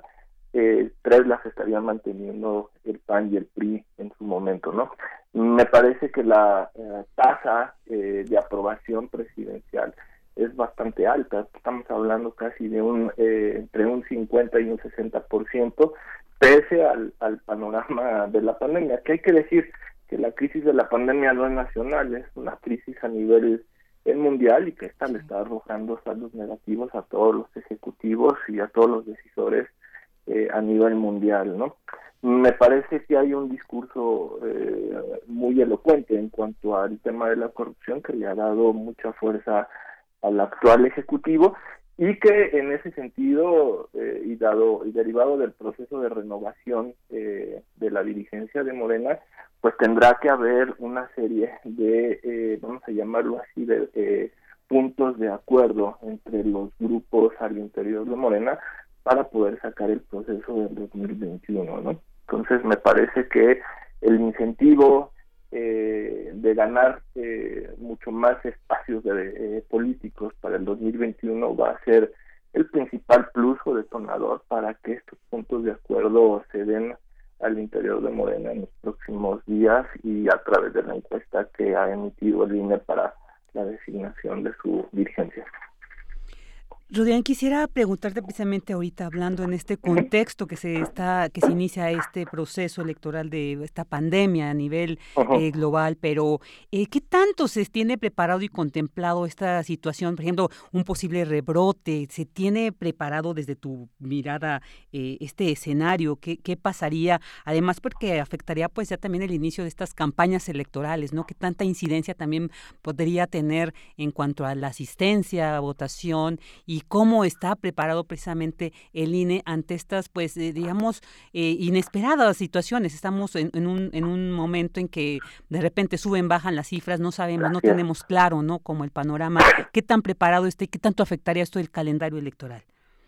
Yo, yo lo que creo es que eh, Coahuila y Hidalgo van a ser ese termómetro que nos va, ju y justo por las fechas, ¿no? De, a mediados de octubre, eh, que nos va a eh, permitir eh, observar eh, cómo se da eh, estos procesos. Ya vimos en un primer momento los ajustes al calendario. Tenemos una serie de limitantes que son limitantes constitucionales en términos de que se tienen que dar esas renovaciones para que la, no queden, eh, vamos a llamarlo así, eh, eh, vacías eh, o en el, las figuras del Congreso y de los ayuntamientos en estos casos respectivos. Me parece que eh, el, el, tema de la emergencia sanitaria pues no es, no es simplemente un tema electoral, sino es un, tema ahora sí que de eh, mundial, ¿no? Eh, de la humanidad que nos está eh, transformando eh, muchas de las costumbres y de las actividades cotidianas. Pero en este caso me parece que sí tenemos que ir con cuidado. me parece que el INE está haciendo los ajustes eh, importantes en términos de la operación del proceso electoral y uno tiene que ver, por ejemplo, con la selección de los centros de votación, ¿no? Que regularmente o en eh, en muchas ocasiones se daban en, en, casas y ahora ya no se va a dar esta situación, sino se están buscando lugares con características eh, particulares como que sean espacios abiertos. Hay un operativo eh, en términos de eh, también darle a cada uno de los centros de, de votación una serie de insumos sanitarios como es gel antibacterial, este, mascarillas, eh, sanitizaciones cada determinadas dos, tres horas, ¿no? Entonces me parece que hay en ese sentido pues mecanismos de prevención. Dependerá ahora sí que del color del semáforo eh, sanitario, eh, pues ver las posibilidades eh, de hacer las, eh, eh, los procesos electorales, de tenerlos poquito a poco. No hay que olvidar que en términos de la elección del Congreso Federal, por ejemplo, pues sí hay un, un, una, un, un, tiempo muy marcado en términos de que tiene que estar instalado para el primero de septiembre, en términos de que esa es la fecha histórica cuando se instala, por ejemplo, eh, el Congreso, el Congreso Federal, ¿no? Uh. Eh, Rodian también nos, eh, bueno, hacen algunos comentarios en redes sociales, dice Refrancito, esta jornada será la primera donde el gobierno se pondrá a prueba. Generalmente son coscorrones a gobiernos federales, pero de 2015 para acá el, ele el electorado está muy politizado. Tal vez ahora no, es lo que considera. Ah, bueno, y también nos dice Refrancito, el viernes, el viernes pasado, el INE rompió récord de audiencia de un consejo general. Pues sí, fue precisamente sí. esto que nos mantuvo a todos, pues cerca de cuántas horas, cinco horas aproximadamente. No, bueno, fueron casi, es que hubo una que empezó a la una de la tarde y luego la de las cinco de la tarde, ¿no? Per permanencia voluntaria. Cine exacto, ¿no? Haciendo un, una, una sesión retro, ¿no? De, ¿Cómo, cine, ¿no? cómo ves, cómo ves esto, eh, Rodian? Ajá, ¿cómo lo ves? Y también una, una cuestión más de, de preguntarte de mi parte. Está, eh, mencionabas una digitalización de la política. ¿Cómo entendemos esto? ¿Cómo se está previendo que no solamente sean los instrumentos para proveer las vías electrónicas de votación en dado caso, sino también la digitalización de la política, que ya es una cuestión muy distinta, que ya tiene que ver con una práctica dentro del contexto de campañas. ¿Cómo, cómo ves estas cuestiones, Rodian Rangel? Pues fíjate, bueno, eh, sobre este último, ayer fue un día muy activo, eh, si ustedes pudieron entrar a Facebook, eh, fue el inicio de campañas eh, en Coahuila Hidalgo este fin de semana, y por ejemplo, eh, ayer seguíamos el, el, tema de, de Morena, en el sentido de las asambleas, por ejemplo, digitales y el arranque de campaña digital que están que realizaron. Fue el mismo caso del PRI. Eh, y bueno, pues vemos este tipo de cosas desde, desde el centro del país, ¿no? Cómo se están realizando eh, y están destinadas a centros urbanos. Me parece que estas asambleas, vamos a decir, virtuales en términos de la realización en, en, estos eh, en estos espacios como, como Facebook, pues bueno, nos dan un, un tono. Pero lo que es nuestra tarea como investigadores sociales es ver cómo se van a dar también los procesos eh, en estos en este México rural que eh, muchas veces desde el centro no no vemos no y me parece que ahí hay un tema muy importante porque sí hablamos mucho de la digitalización pero también tenemos que reconocer pues la gran brecha digital que existe también en ciertos y en un sector muy importante eh, de nuestro país. Y sobre el primer tema, perdón, que, que me planteabas de, de, de, la audiencia, pues sí, yo no recordaba una audiencia tan eh, importante eh, desde la sentencia del Bronco del Tribunal cuando eh, le dio la, en el último momento, este, le la candidatura, ¿no? Entonces, me parece que también eso tiene que ver con, con un proceso de, de politización y de interés en los asuntos políticos por parte de la ciudadanía, ¿no?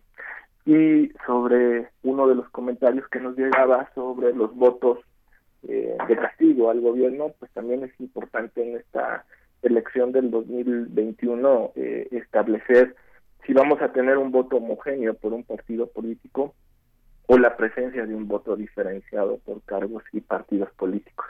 A diferencia del 2018, ¿no? En el cual se presentó este primer escenario en el cual la mayoría, eh, un segmento importante de ciudadanos eh, votaron por una por un partido político en los distintos cargos y eso permitió un, eh, un gobierno eh, con un respaldo muy importante en los congresos eh, nacionales y en algunas entidades eh, locales. Pero hay que ver la posibilidad que nos que brinda el sistema político eh, actualmente de estos votos diferenciados y ver eh, si en el 2021 también se distribuye eh, este estas preferencias o, si, o si seguimos perdón con un voto eh, igual de cohesionado que en el 2018 no uh -huh. Sí, pues va a ser muy interesante ver todo este recorrido de aquí hasta el día de las elecciones en, en junio, el 6 de junio 2021. Eh, Rodian, bueno, también otro comentario de la audiencia que nos dicen por acá claro, sobre... Con mucho gusto. El tema, el tema de, nos dice Daniel Manzano, eh, cómo podrá, eh, bueno, el tema del, hermano del presidente, de, de Pío López Obrador, eh, cómo podrá comprobar el dinero recibido por el hermano del presidente, la 4T, para Morena, en bolsitas de papel, cuántas veces pudo suceder esto, en fin, bueno, yo lo que pienso aquí es cuál es el impacto de este tipo de noticias, de, de también este, eh, esta tensión que existe con, entre los adversarios del presidente y el presidente mismo y su partido político. ¿Cómo ves estas cuestiones? ¿Cómo, ¿Cuáles serían o hacia dónde se está encaminando este tipo de confrontación política que vemos pues a todas luces y desde muchos frentes, ¿no? Sí, y es importante, y volvemos al tema, corrupción, ¿no? Y ahí dependerá de la narrativa que los opositores al presidente López Obrador construyan y transmitan eh, a, a, los ciudadanos, ¿no?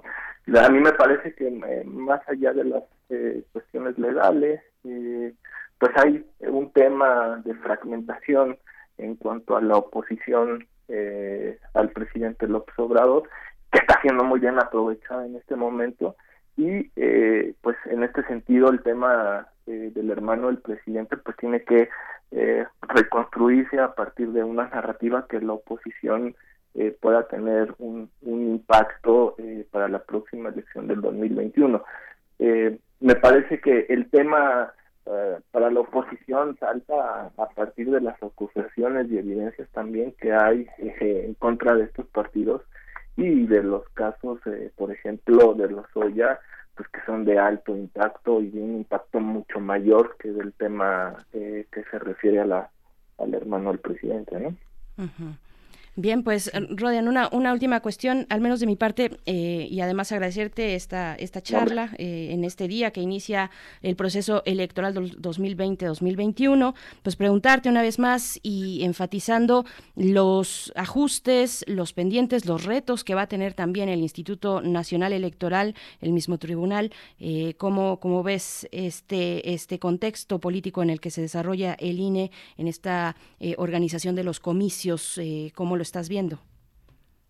Bien, o sea, creo que el, el, tema con, con el instituto es, eh, como le decía, hay esta curva de experiencia y creo que la, la, la base está en la construcción de certezas sobre el proceso electoral. Me parece que han pasado eh, temas cruciales que iban a generar, eh, vamos a llamar así, eh, controversia, como era el proceso de designación de los cuatro nuevos y nuevas consejeras, y me parece que hasta el momento han desarrollado una curva institucional eh, basada en experiencias y resultados y que eh, esta curva no depende nada más eh, de un instituto eh, en sí, sino de todos los elementos que concluyen en el proceso electoral. Y en este sentido no hay que olvidar que las elecciones las hacen los ciudadanos, ¿no?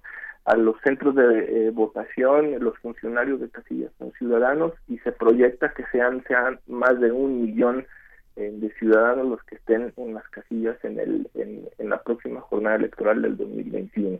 Entonces, eh, me parece que el tema es esta construcción de certezas, certezas que se han venido dando desde el año 2000 con los cambios políticos.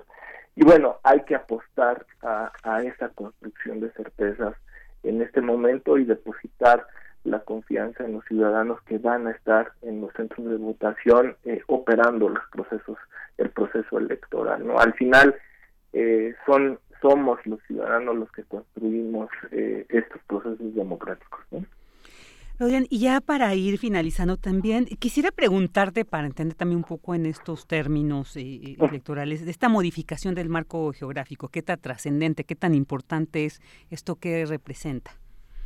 Sobre todo en Eh, entidades que, que también la Ciudad de México está dentro de esta modificación. Sí, hay una modificación y bueno, esto tiene que ver con los cambios eh, geoeconómicos y sociales eh, que se están presentando, digamos, a partir de los procesos de migración.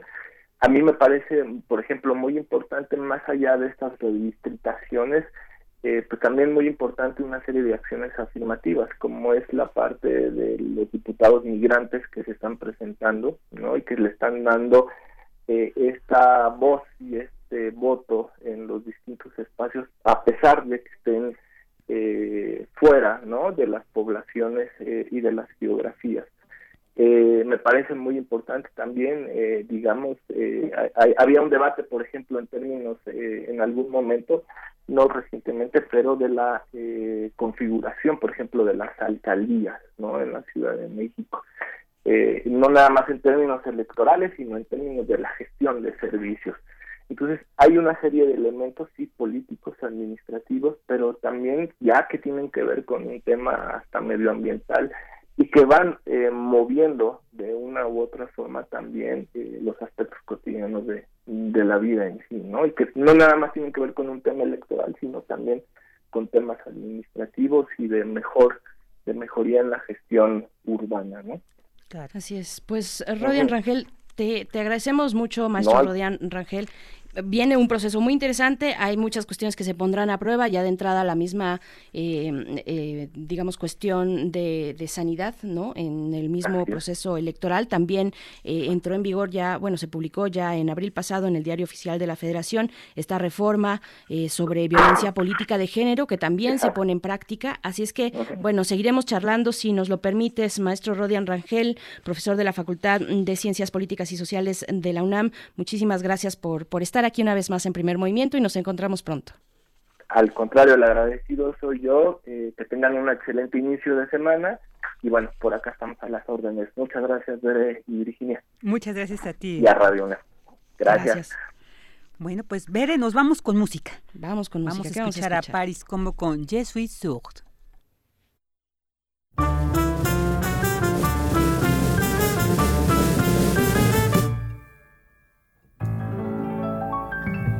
Je suis sourde,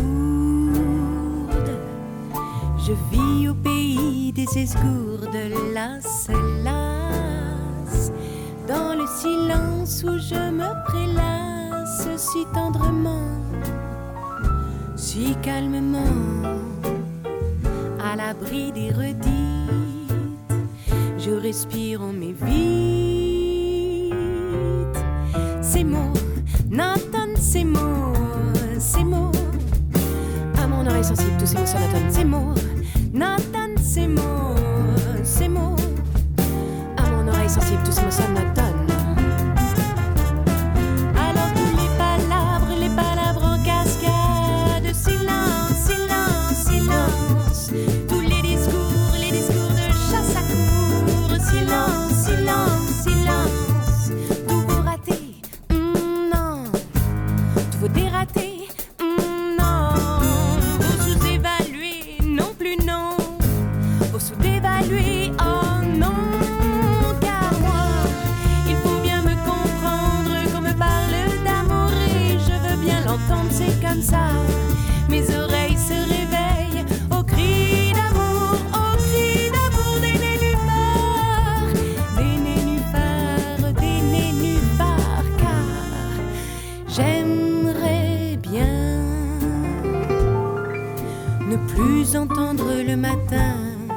tes mots, tes mots si ronds, tes mots si ont ta voix si douce.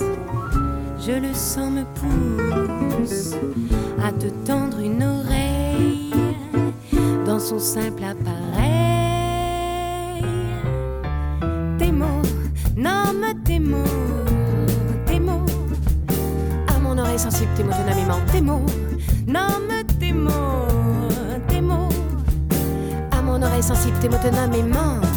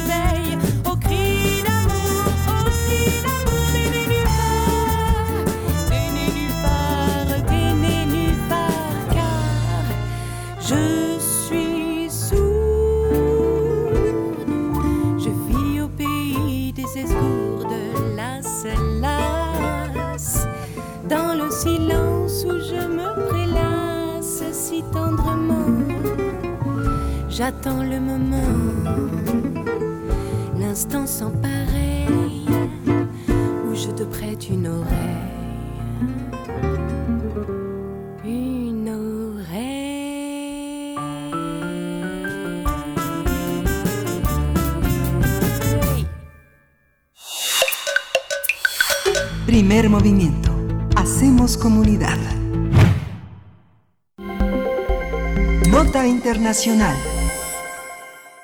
Opositor ruso Alexei Navalny despertó hace unos pocos minutos. Es una nota que acaba de publicar eh, Deutsche Welle hace aproximadamente 15 minutos. Eh, da nota de que despertó del coma inducido en el que se encontraba en, en, un hospital de Berlín. Esto se debe, según el gobierno de Alemania, porque fue envenenado con el agente nervioso conocido como Novichok. Alemania, eh, que preside la Unión Europea, dio unos días a Rusia para que responda sobre el presunto envenenamiento. Esta clase de sustancias tienen efectos similares a otros elementos tóxicos que actúan bloqueando la interacción entre nervios y músculos para provocar el colapso de muchas funciones corporales. Si bien algunos agentes de Novichok son líquidos, se cree que otros existen en forma sólida. Esto significa que se pueden dispersar como un polvo ultrafino. Se sospecha que el posible envenenamiento se realizó el pasado 20 de agosto, cuando Navalny tomó una taza de té en el aeropuerto de la ciudad rusa de Tomsk. Así es, tras abordar el avión rumbo a Moscú, Navalny se sintió mal y se tuvo que realizar un aterrizaje de emergencia en la ciudad rusa de Omsk. Ahí fue llevado a un hospital donde los médicos dijeron que no detectaron sustancias venenosas, pero quizá había presentado un trastorno metabólico.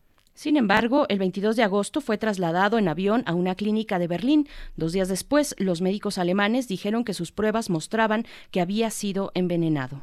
Para la oposición rusa, el presunto envenenamiento del líder opositor fue producto de una orden del mandatario ruso Vladimir Putin.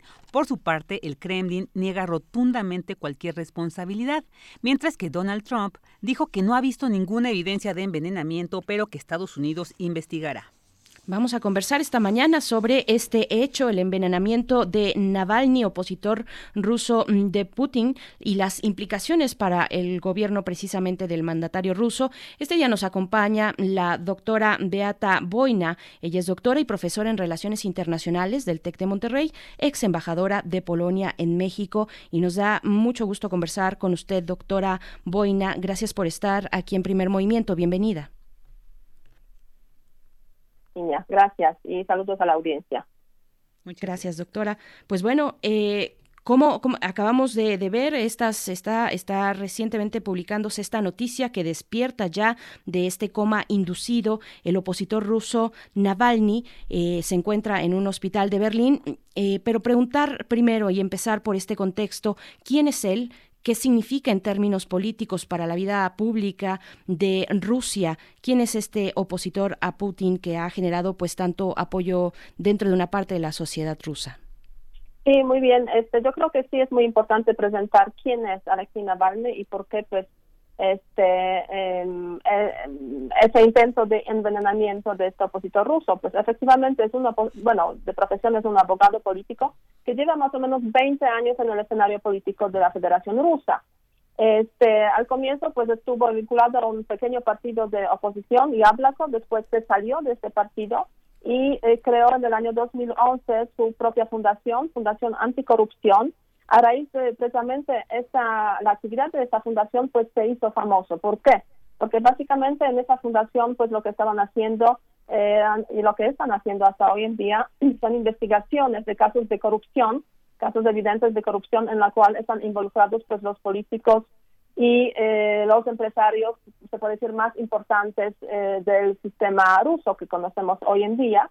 Eh, Alexei Navalny, pues gracias a estas, eh, a estas revelaciones, a estas investigaciones, hoy es muy conocido, digamos, en prácticamente eh, pues toda Rusia y sus canales de información, sobre todo pues en las redes sociales, en YouTube, en, en Twitter, eh, pues tienen más, en Facebook tienen más de dos millones de seguidores, lo cual se puede decir que para, para este, este tipo, digamos, de oposición es muy relevante.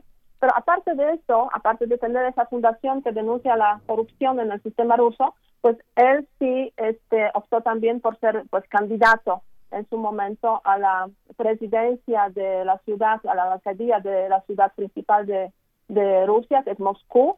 Eh, ganó 23, 26% de aprobación de votos en ese contexto, por, perdió obviamente esas elecciones hace, hace unos cuantos años, pero no renunció a su actividad política, sigue, sigue muy presente, muy activo. Eh, está, eh, hace, hace pocos años, hace dos años, fundó otro partido que está en proceso, digamos, de, eh, de aprobación por el sistema ruso. Y está muy presente, digamos, mm, en la- el escenario político ruso porque él propuso una estrategia de votación, voto inteligente, precisamente para reunir a la oposición y eh, conseguir que unos pocos representantes de la oposición al menos entren eh, en el legislativo tanto a nivel local como a nivel federal. Y eso es lo que está, su estrategia pues está dando buenos resultados porque poco a poco se está, se puede decir, este, erosionando eh, el partido principal del gobierno y los partidos de oposición que son como aliados de este, de este partido. Entonces, esto se puede decir hoy en día la principal cara de la oposición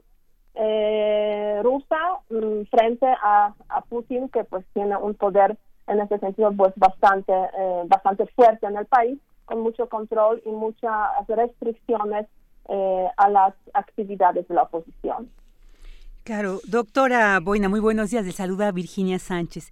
Y sobre esto, bueno, eh, las autoridades rusas dicen no, ya se hizo los estudios eh, necesarios, no hubo envenenamiento, porque incluso no hay ningún órgano dañado y que cuando hay una presencia de veneno en el cuerpo, pues existe algún alguna evidencia, no en alguno de estos años. Sin embargo, dice Alemania, no, el, el- ministro de Relaciones Exteriores, si Rusia no da respuesta a este eh, a esta este envenenamiento que se realizó tendrá eh, pues unas sanciones selectivas.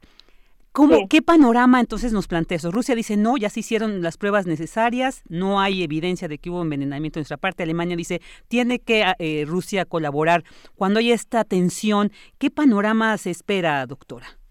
Mira, pues eh, en primer lugar hay que hay que tomar en cuenta que no es la primera vez que Rusia envenena a sus ciudadanos. Eh, ya conocemos casos anteriores muy sonados, el caso de Litvinenko en el año 2006, eh, envenenado en este caso con una sustancia radioactiva en el territorio del Reino Unido, y recientemente en el año 2018 ta- este otro ruso, digamos, radical, eh, que radica, radica en el Reino Unido, Skripal y su hija, ¿no? Esta vez sí se usó también ese mismo agente Novichok eh, para envenenar a los dos. Sobrevivieron afortunadamente los dos. En el caso de Litvinenko, pues él murió después de varias semanas de estar en el hospital.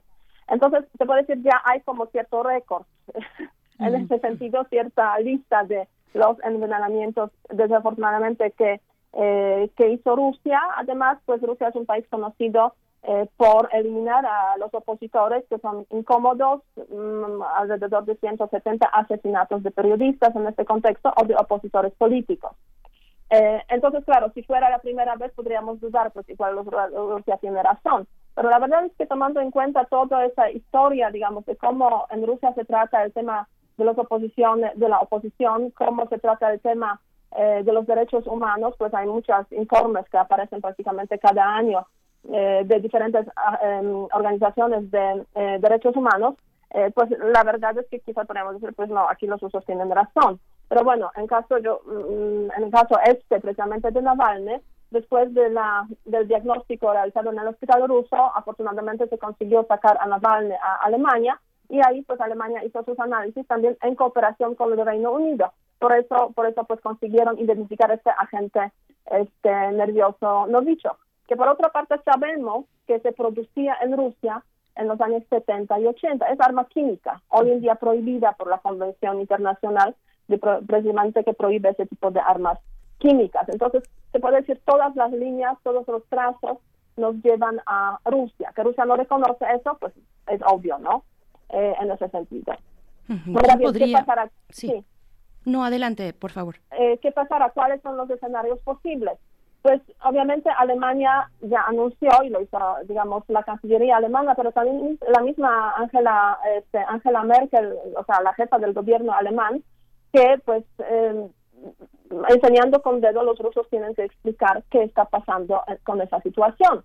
Eh, por dos razones. Primero, pues se trata de una violación fuerte a los derechos humanos, o sea, el derecho fundamental es derecho a la vida, envenenar a una persona por sus por sus eh, eh, su participación política, pues la verdad es condenable en cualquier país, incluida Rusia, ¿no? Pero hay otro punto, yo diría, súper, súper clave en ese sentido, el uso de las armas químicas. Eh, hoy en día, como les estoy comentando, les estaba comentando, el uso de las armas químicas está prohibido desde el año 1994. entró en vigor una convención de prohibición de las armas químicas y Rusia forma parte de esa convención.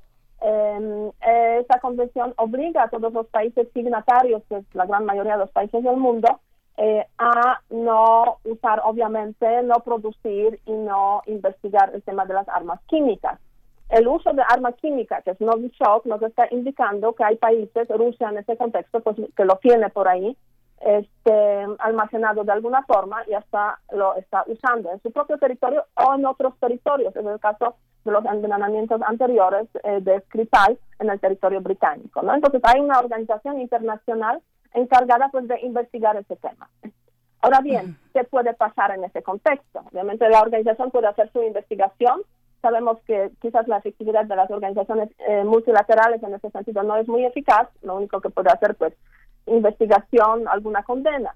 Pero hay otro camino también que es de la Unión Europea, ¿no? Alemania forma parte de la Unión Europea y en ese sentido, pues las relaciones entre Unión Europea y Rusia, pues la verdad es que están viviendo, yo diría, sus momentos bastante difíciles ya desde el año 2014, cuando Rusia ocupó Crimea, que es parte de Ucrania. A partir de ahí, a raíz de eso, pues hubo varias sanciones que impuso la Unión Europea hacia Rusia.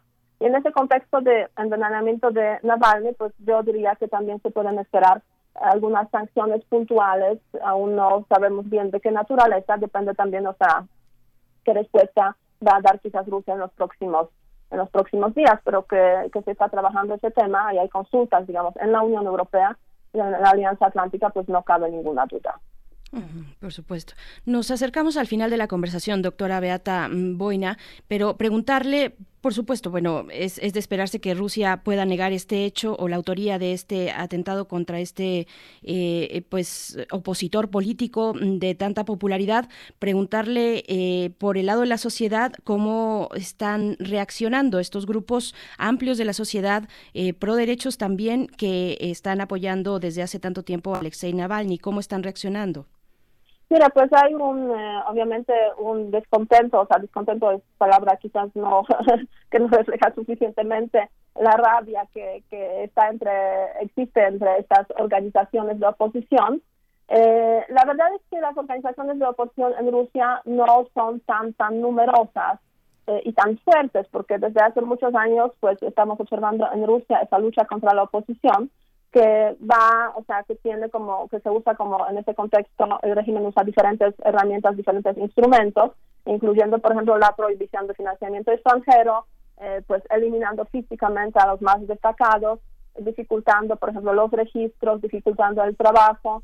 Eh, entonces, a raíz de eso, pues no es tan, tan fuerte la oposición y la sociedad civil. Ahora bien, hay mucha, mucha rabia, eh, porque bueno, esa también es una señal desde Kremlin, desde, desde el presidente Putin, de que pues tiene capacidad de eliminar pues a cualquiera que se le ponga en su camino.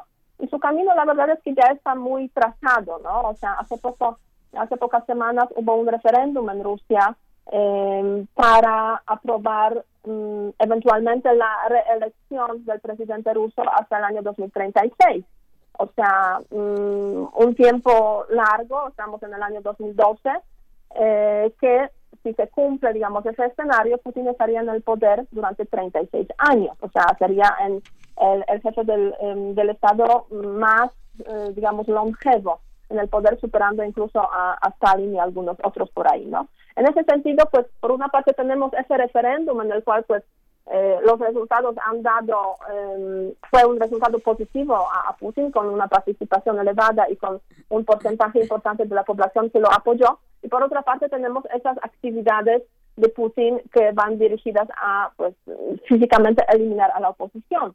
También nos podremos preguntar, pues, quién tiene razón, ¿no? No cabe ninguna duda y este, yo creo que en ese sentido pues es bueno revisar cada cierto tiempo precisamente esos informes de las organizaciones de derechos humanos que están presentando de forma clarísima cómo funciona ese estado autoritario de Rusia y qué tan difícil es a la oposición funcionar. Entonces los que se atreven pues la verdad es que eh, tienen ese destino desafortunadamente eh, pues de confrontarse directamente y hasta pues riesgo riesgo de, de vida. Ahora bien, esa, mm, ese acontecimiento, ese envenenamiento de Navalny ocurre justo en esos, en esos días. ¿no? La pregunta es por qué ahora ¿no? Y por qué no antes o quizás después, ¿no? Recordemos que al mismo tiempo está pasando en las fronteras de Rusia un acontecimiento muy importante, en Belarusia.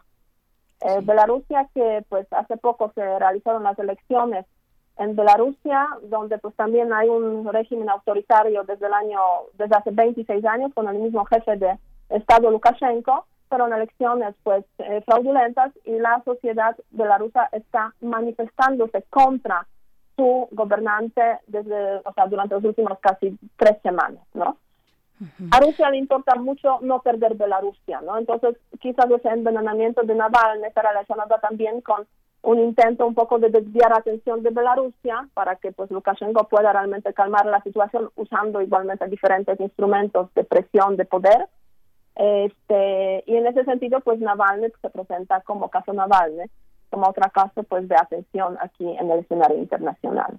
Pues es una trama que sigue, que está en curso y que estaremos analizando de cerca. De entrada es un mensaje, se provenga de donde venga, eh, pues muy, muy fuerte, muy eh, atemorizante también para quien eh, pretenda formar una oposición, digamos, al, al, gobierno, que es finalmente la característica más importante de este opositor, de este abogado, de este político ruso Alexei Navalny, que hace unos momentos despertó del coma inducido y se encuentra en este hospital de Berlín. Nosotros le agradecemos mucho mucho, doctora Beata Boina, doctora y profesora en Relaciones Internacionales del TEC de Monterrey, ex embajadora de Polonia en México. Muchísimas gracias por este análisis y bueno, estaremos atentos, atentas a esta situación. Muchas gracias. Muchísimas gracias. Gracias. gracias Hasta luego. Cuídense mucho. Hasta pronto. Querida Vicky, se nos vino la hora encima, ya es momento de irnos al corte, son las 9 de la mañana, vamos eh, a este corte y volvemos a primer movimiento, mm, quédense aquí en Radio UNAM. Síguenos en redes sociales. Encuéntranos en Facebook como Primer Movimiento y en Twitter como arroba PMovimiento. Hagamos comunidad.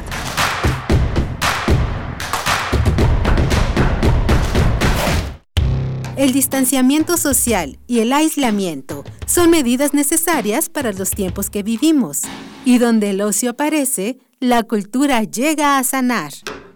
Cultura UNAM pone a tu disposición el programa Cultura UNAM en Casa, una programación variada de actividades a distancia, a las cuales puedes acceder por distintos medios digitales, artes visuales, música, danza, teatro, cine, literatura, cursos, talleres y más.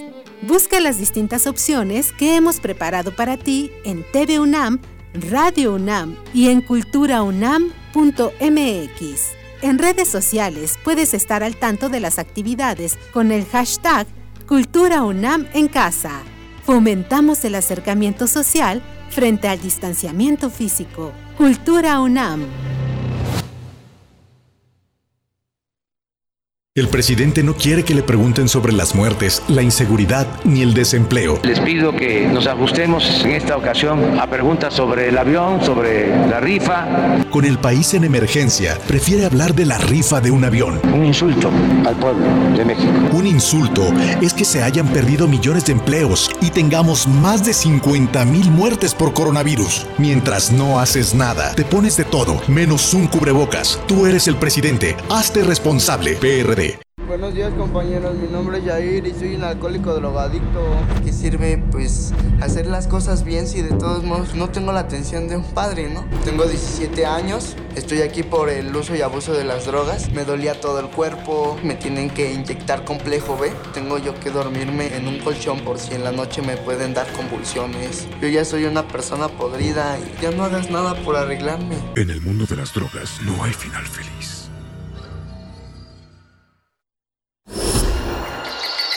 Creemos en un mundo donde se escucha toda la música, toda la música, donde el conocimiento esté abierto al mundo,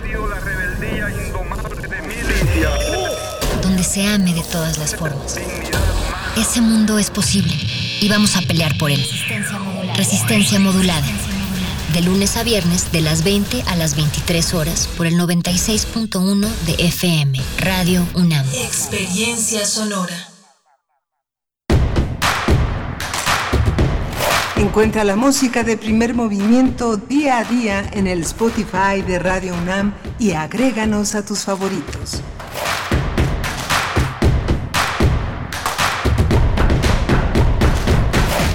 Buenos días, bienvenidos, bienvenidas. Estamos ya de vuelta en primer movimiento ah, para iniciar nuestra tercera hora de transmisión en este lunes 7 de septiembre. Son las 9 con 3 minutos de la mañana. Gracias a mis compañeros que están allá en cabina en Adolfo Prieto 133 en la Colonia del Valle, que están con sana distancia, pero de manera presencial. Está eh, en la producción ejecutiva Uriel Gámez y está Socorro Montes, ¿verdad? Esta mañana, como yo estoy a distancia y no los veo, pero les leo la mente casi, casi.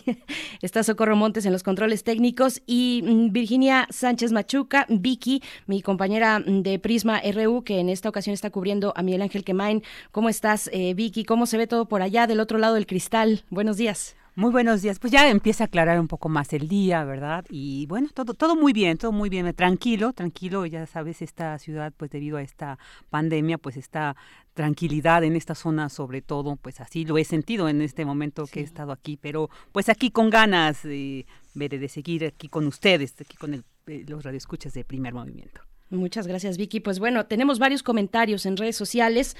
Eh, creo que muchos de ellos, bueno, es que para los que nos empiezan a acompañar a partir de esta hora, decir que eh, tuvimos en la hora anterior, primero en nuestra nota nacional, eh, un análisis con el maestro Rodian Rangel, profesor de la Facultad de Ciencias Políticas y Sociales, sobre el inicio del proceso electoral 2020-2021.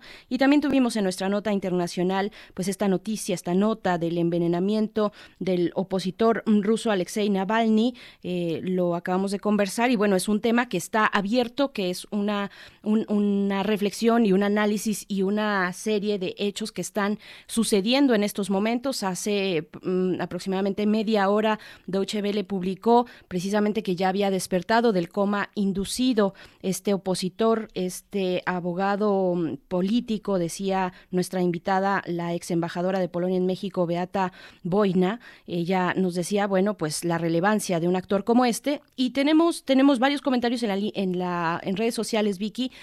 Muchos de ellos creo que van en el mismo sentido y que no solamente se expresan en este tema particular de Rusia y su oposición política al régimen de Putin, porque hay muchos señalamientos, eh, muchos comentarios en redes eh, que, que- que hablan de la narrativa occidental para acercarse a este tipo de eh, problemáticas y fenómenos políticos, tanto en Rusia como en China, como incluso en Corea del, en, perdón, en eh, en Hong Kong, ahora en Bielorrusia también, incluso algunos lo trasladan a, a Venezuela, en fin, muchos comentarios que hablan en torno al financiamiento de la oposición de un determinado lugar, en este caso Rusia, por parte de agentes y, e intereses externos al propio país, algunos financiamientos que podrían venir de agentes pues muy relevantes, muy importantes. Me parece que es un, en, gran medida el tono de los comentarios que nos hacen en redes sociales. Gracias por escribir. Dice por acá Efren 52 que es muy parcial, maniqueo y reduccionista esta versión, esta opinión y análisis que nos da la doctora eh, que fue nuestra invitada. Dice el aspecto geopolítico donde la lucha por la construcción de Nord Stream 2 y la búsqueda de detenerla con este supuesto envenenamiento que ya dan por hecho sin pruebas. Saludos. Gracias, Efren. Estuvimos mencionando que, bueno, no es algo que ya se, que haya sido siquiera aceptado por el gobierno de Putin. Eh, lo que sí es que lo que se tiene, pues es el análisis por parte de Alemania y de Inglaterra de el análisis médico de la sustancia que resulta ser un neurotóxico, eh, que un agente químico que está prohibido que está prohibido desde hace varios años, pero que alguien en algún lugar se pensaría tal vez en Rusia, pero no lo sabemos, alguien tiene la capacidad de producir estos, este tipo de agentes eh, químicos una vez que están prohibidos, pues bueno, eh, sería muy interesante también dar seguimiento a estas investigaciones, quién realizará la investigación, quién puede tener una imparcialidad en este caso. Me parece que hay mucho todavía, mucho camino por recorrer. Despierta ya de su coma inducido Alexei Navalny y pues bueno, eh, estamos en esa situación. Gracias, gracias por comentarlo, Vicky, nada más, eh, Vicky, dar un- más, más contenidos de los comentarios aquí en redes sociales. R. Guillermo dice, es notable, la maquinaria informativa de Occidente está a todo lo que da para aislar a China y Rusia. Es absurdo que el veneno, eh, es absurdo que el veneno no sirve. Deben usar uno como el usado contra Hugo Chávez. Bueno, esto es lo que nos dice R. Guillermo y varios, varios comentarios en, en ese sentido, también por otra parte, Refrancito dice, en política y poder todo lo inimaginable se vuelve práctica común en el mundo. Gracias a ustedes por sus comentarios. Y bueno, Vicky, nos queda una hora por delante, muy interesante. ¿Nos quieres tú contar qué va a haber en la mesa de esta mañana? No sé Sí, si claro. el dato. Claro, vamos a hablar sobre afrodescendientes en México y racismo. Vamos a conversar con la doctora María Elisa Velázquez Gutiérrez. Ella es investigadora del INA y responsable del Programa Nacional de Investigación Afrodescendiente y Diversidad Cultural. Y tiene un trabajo muy interesante respecto a este tema, no ya de mucho, eh, de mucho tiempo. Y pues es un tema muy, muy eh, candente, digamos, y muy importante en nuestro país, ¿no? ¿Cuál es la situación de los afrodescendientes en, en México? En sí, este tema del racismo que todavía nos sigue aquejando tanto, no solamente en nuestro país, en el mundo, como hemos visto en Estados Unidos con estas movilizaciones tras estos asesinatos de afroamericanos por, en manos de los eh, policías blancos. Entonces yo creo que es un tema muy interesante que tendremos que seguir desmenuzando para, pues con miras, ¿no? A, en un momento erradicar esta, este vicio humano tan tan nocivo que, que ha- se, ha, se ha vivido no por, por siglos en, en el mundo. Por supuesto, tanto del otro lado de la frontera norte de nuestro país como de este lado. Así es que bueno, va a ser interesante esta mesa. Les invitamos también a consultar el número más reciente de la revista de la universidad, el número de septiembre, que han titulado precisamente así, Racismos. Así es que está en línea en la revista de la universidad, lo encuentran así fácilmente, porque hay una gran diversidad de enfoques y de reflexiones que pueden ir enriqueciendo esta, este debate que se ha tenido durante este año muy puntualmente, incluso en nuestro país, no solamente en Estados Unidos. Así es que bueno, está la invitación para que se acerquen a la revista de la universidad. Y después de nuestra mesa tendremos nuestra charla de todos los lunes hacia el cierre del programa con la doctora Clementina Equigua, bióloga, divulgadora de la ciencia. También eh, coordina OICOS, la revista electrónica del Instituto de Ecología de la UNAM, y nos hablará en esta sección de Biosfera en Equilibrio sobre la restauración de los ecosistemas. Si no tengo mal el dato, sobre eso nos vamos con la doctora Clementina Equigua. Pero antes, antes es momento de tomar un respiro y de irnos a la poesía necesaria. Hoy con nuestra compañera Vicky Sánchez en esta propuesta de poesía. Vicky, te escuchamos. Vámonos con la poesía necesaria. Primer movimiento. Hacemos comunidad. Es hora de poesía necesaria. Bueno, pues en estos momentos de incertidumbre, de miedo natural que vimos con estos contextos de pandemia, envenenamientos, todo que nos muestra que la realidad siempre supera la fantasía, pues siempre es importante eh, eh, eh, la poesía que nos, como en este momento, como en este caso que a través de Mario Benedetti nos dice no te rindas. No te rindas, aún estás a tiempo de alcanzar y comenzar de nuevo, aceptar tus sombras, enterrar tus miedos, liberar el rastre, el astre, retomar el vuelo. No te rindas que la vida es eso, continuar el viaje, perseguir tus sueños, destrabar el tiempo, correr los escombros y destapar el cielo. No te rindas, por favor no cedas, aunque el frío queme, aunque el miedo muerda, aunque el sol se esconda y se calle el viento. Aún hay fuego en tu alma, aún hay vida en tus sueños, porque la vida es tuya y tuyo también el deseo, porque lo has querido y porque te quiero. Porque existe el vino y el amor, es cierto, porque no hay heridas que no cure el tiempo. Abrir las puertas, quitar los cerrojos, abandonar las murallas que te protegieron. Vivir la vida y aceptar el reto, recuperar la risa, ensayar el canto, bajar la guardia y extender las manos, desplegar las alas e intentar de nuevo, celebrar la vida y retomar los cielos. No te rindas, por favor, no cedas, aunque el frío queme, aunque el miedo muerda, Aunque el sol se ponga y se calle el viento, aún hay fuego en tu alma, aún hay vida en tus sueños, porque cada día es un comienzo, porque esta es la hora y el mejor momento, porque no estás sola, no estás solo, porque yo te quiero.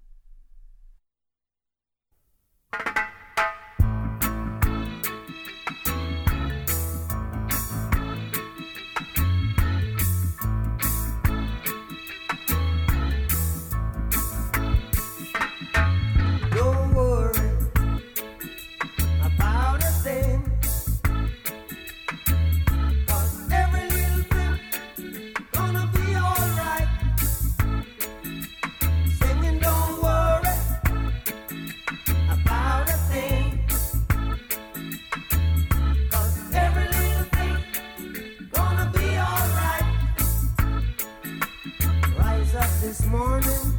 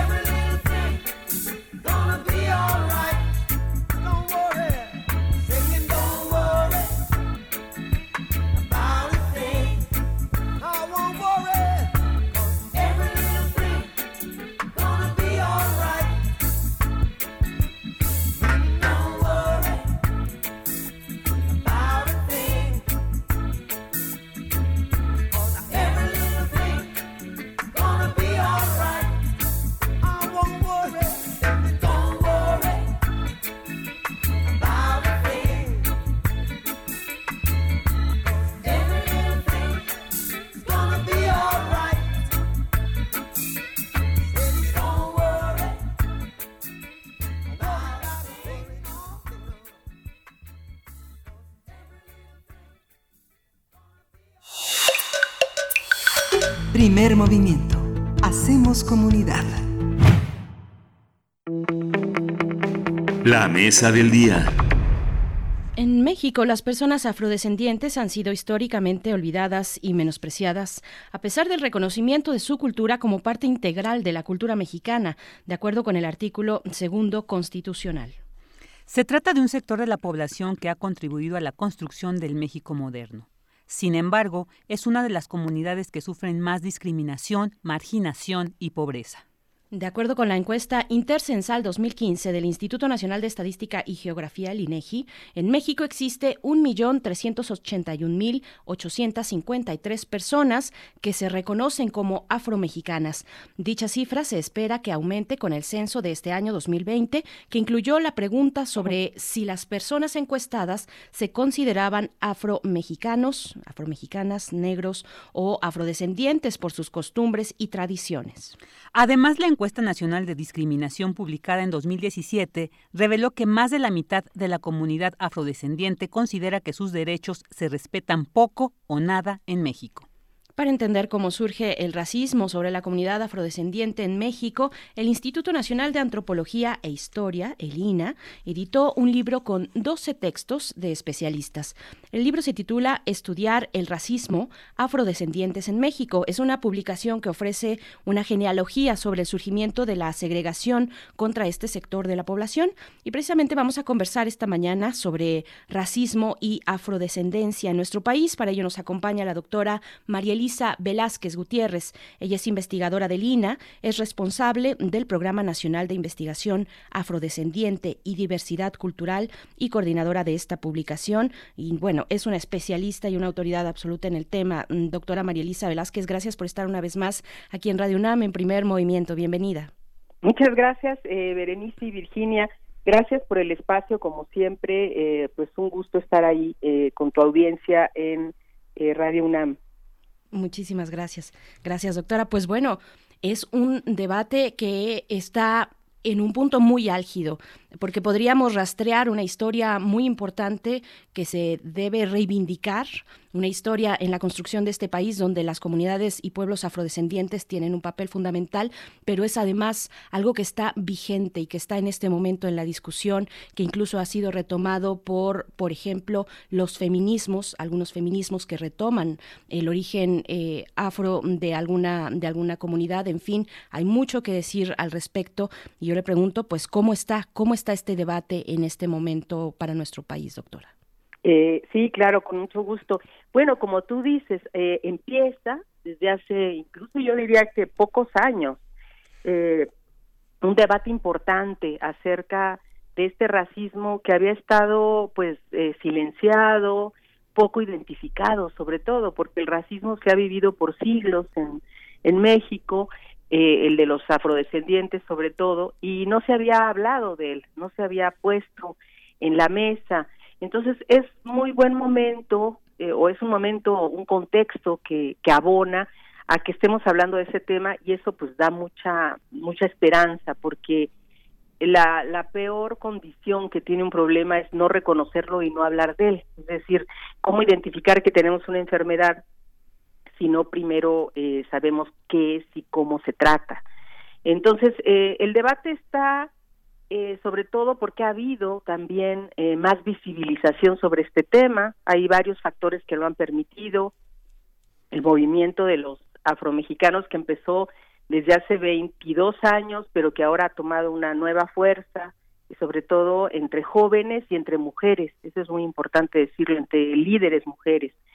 Eh, no solo de los afrodescendientes históricos, como de pronto decimos que vienen de esta diáspora eh, forzada del periodo colonial, sino también de otras generaciones de, de afrodescendientes que llegaron por eh, la migración de africanos o afrodescendientes en épocas posteriores, incluso en el siglo XX. Entonces, este debate está en que es eh, necesario que el Estado mexicano y la sociedad mexicana hablen de este tema y eh, hemos se ha ganado el reconocimiento de los de las personas, comunidades y pueblos afrodescendientes, pero pero ahora toca hacer legislación, hacer una agenda política, hacer eh, políticas públicas, es decir, que ese reconocimiento eh, empiece a tener consecuencias directas entre las gentes, ¿no?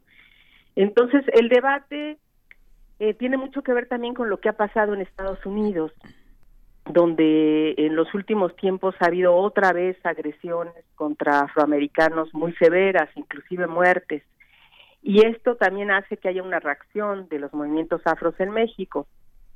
Aunque vale la pena decir que no es eh, no hay una similitud entre entre ambas historias. La única eh, similitud es que muchos de ellos llegaron como personas esclavizadas, pero las condiciones de vida y de desarrollo y las experiencias de los afros en México eh, frente a Estados Unidos pues fueron muy diferentes. Por ejemplo, este término de segregación, pues en México nunca existió eh, eh, una condición como tal.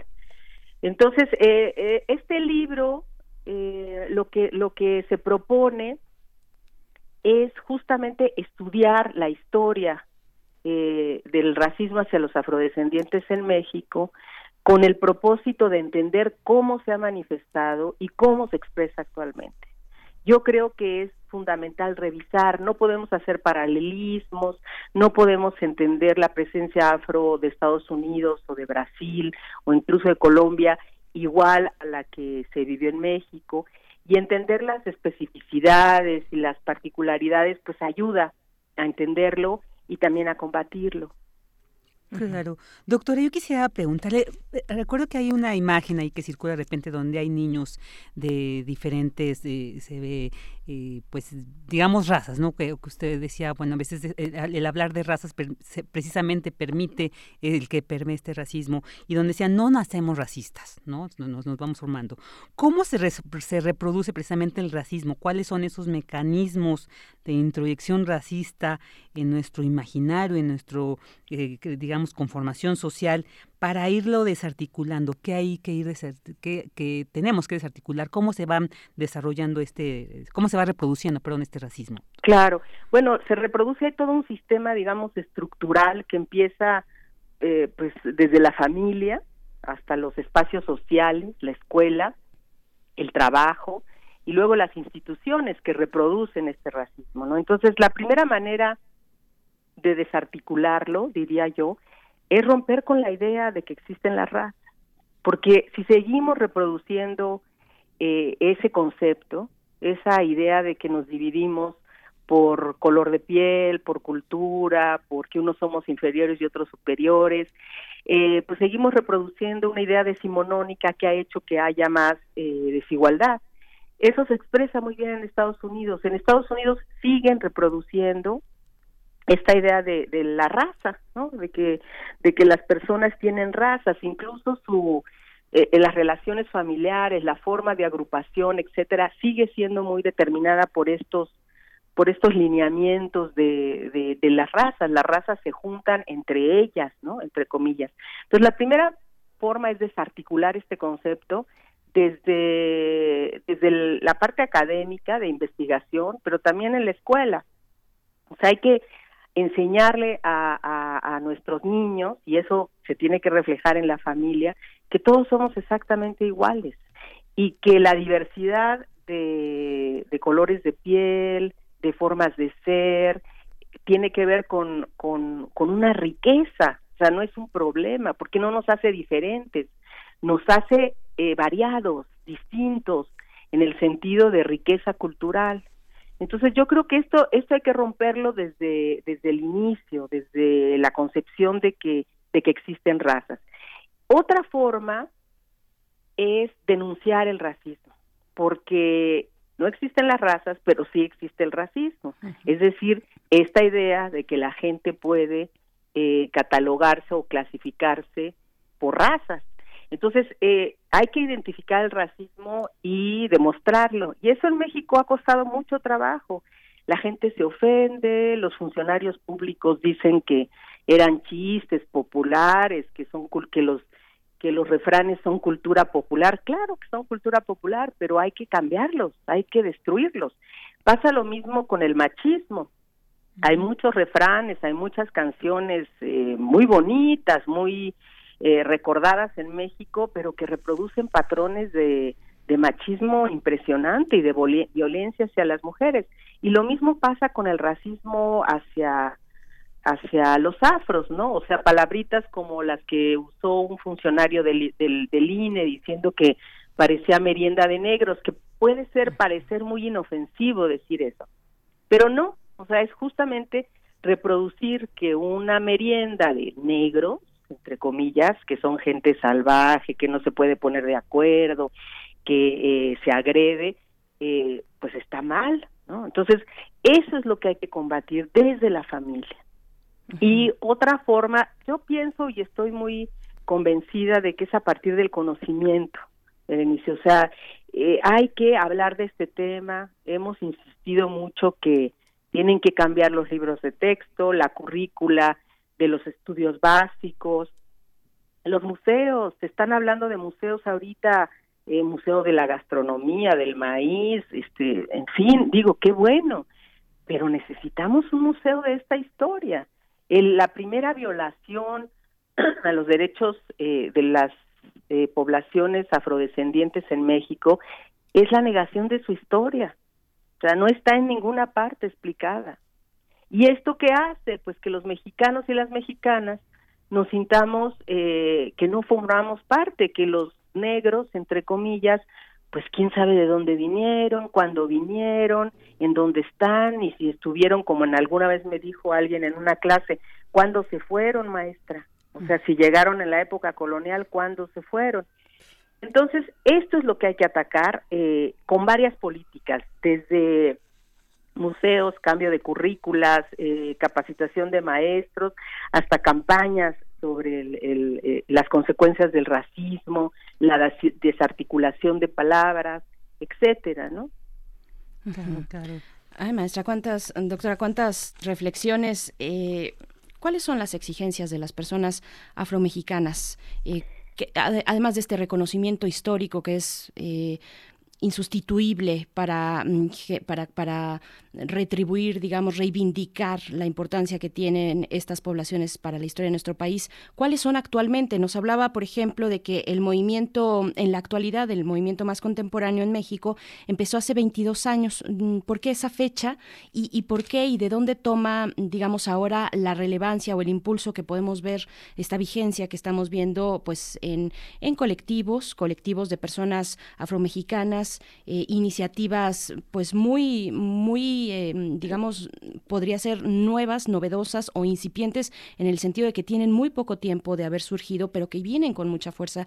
Eh, ¿Cuáles son esas exigencias de, este movimiento que, que es reciente para el caso que nos mencionaba de hace 22 años en México? Eh, sí, claro. bueno, hace 22 años empezó el movimiento en una población de la Costa Chica de, de Oaxaca, el Ciruelo. Empezó a organizarlo el, el, padre Glyn Yemot, que era un sacerdote de Trinidad y Tobago, y que se impresionó mucho cuando llegó a México, él era afro, eh, que la gente no supiera de, su pasado, que no se considerara afrodescendiente o negro y que incluso hubiera eh, pues negación y, eh, eh, y problemas de autoestima severas entre las poblaciones.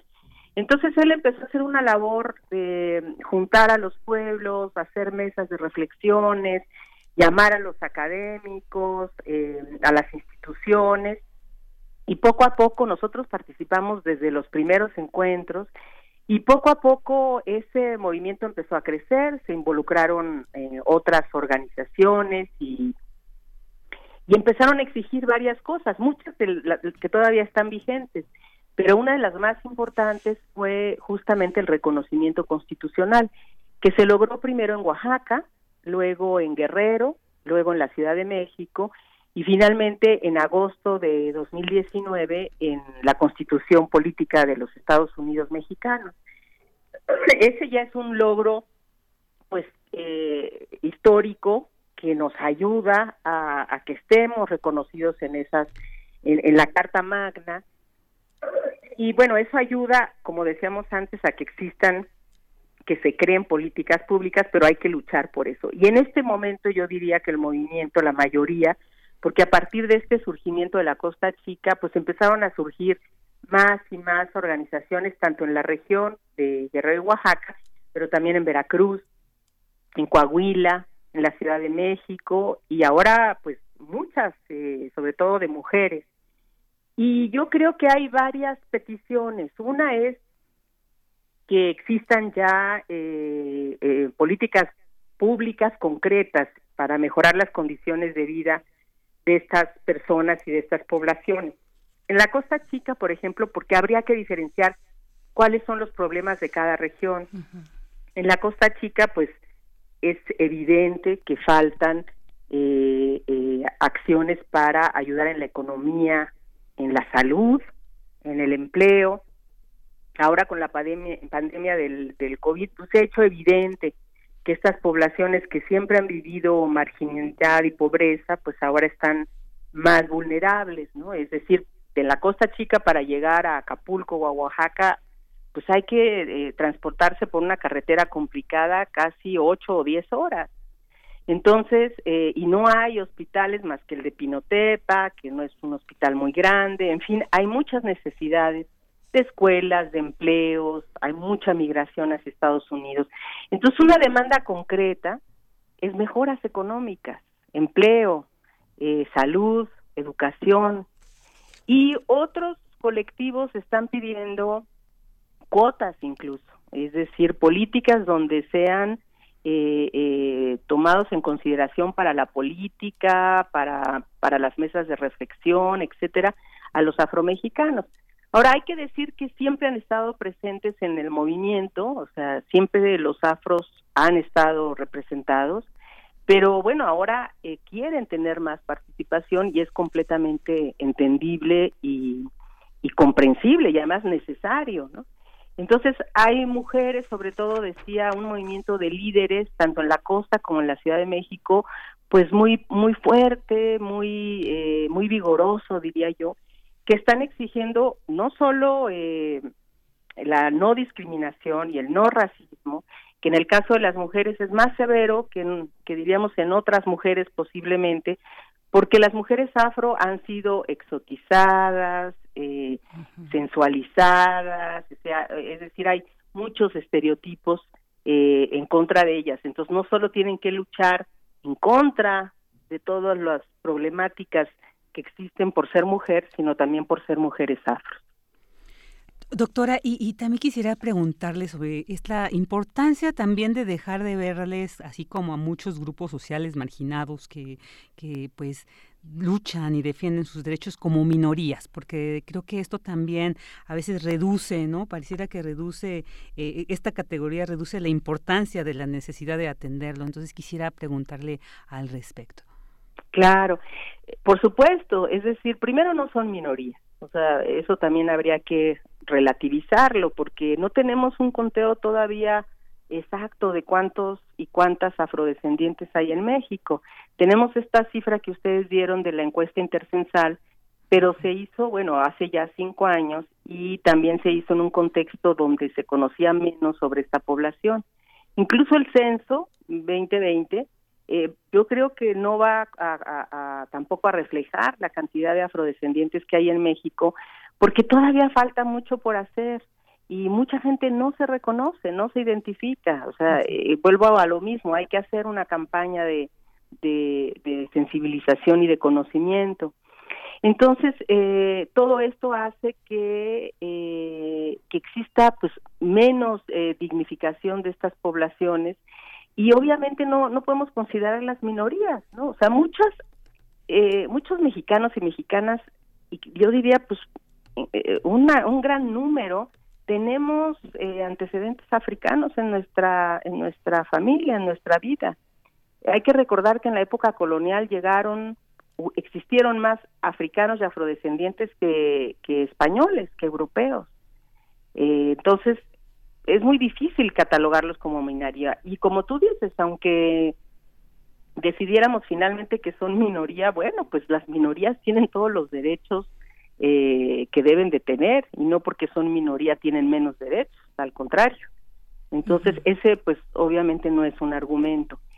El otro argumento importante es eh, ayudar, eh, dar eh, instrumentos para que la gente identifique y reconozca eh, cuándo es afectada por manifestaciones de racismo.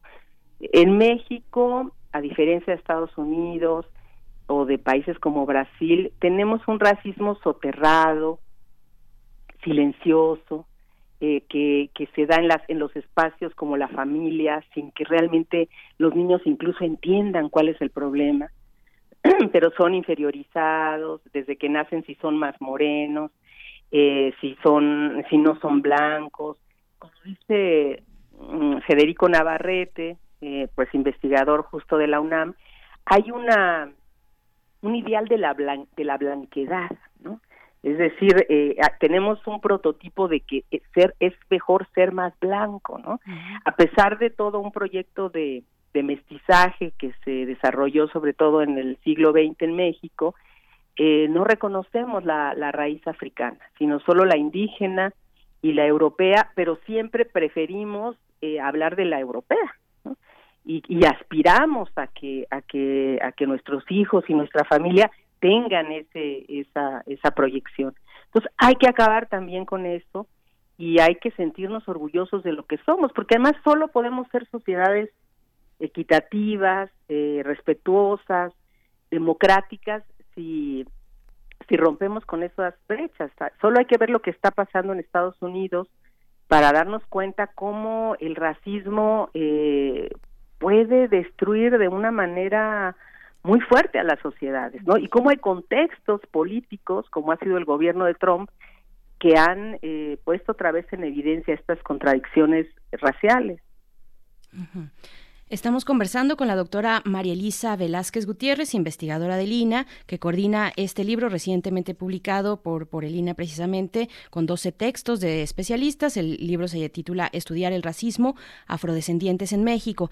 Doctora, además de preguntarle eh, en qué consisten, quiénes participan en estos textos y cuáles son los temas que se enlistan ahí, además de ese contenido del libro, yo quiero mm, preguntar lo siguiente, porque hay personas que todavía piensan que u opinan, su opinión es que lo que realmente prima es el clasismo y no el racismo. Y el ejemplo mm, que, que utilizan muy a menudo es, es el de Barack Obama, ¿no? Un hombre que tiene un gran poder, que es, eh, es, es un hombre negro eh, y, que, y que aún así tiene una capacidad y un poder, pues, y un privilegio como el que sabemos, ¿no? ¿Cómo, cómo- cómo desentrañar, eh, ir deshilando todas estas cuestiones?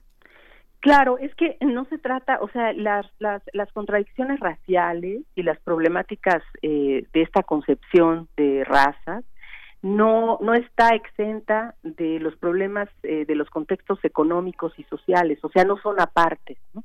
Eh, eh, no es que haya un problema de clasismo y no racismo, sino que vienen juntos, o sea, son parte de lo mismo, dependiendo de los contextos. Entonces, eso también se podría aplicar en México. Bueno, ustedes dicen que hay que no hay que, que no hay racismo, pero hay muchas personas afro que tienen puestos importantes, incluso senadores, eh, eh, diputadas han sido este, eh, afros, ¿no? Y no hay, bueno, el segundo presidente de México, Vicente Guerrero, fue afro.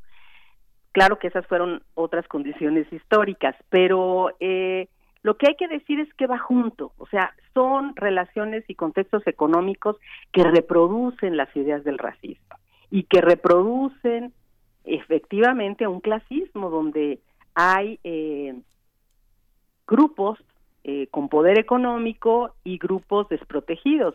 Y hay veces que hay afros en esos grupos, claro que sí, pero son excepciones, también eso hay que decirlo. O sea, cuando hablan de eso, hablan de algunas excepciones, o sea, no es el lugar común, no es la normalidad que los afros estén en ese en esa posición. En México es muy interesante porque todos nos consideramos entre comillas mestizos o morenos o la mayoría, ¿no? Si uno sale a preguntar en una encuesta, la mayoría de los mexicanos nos consideramos mestizos o morenos.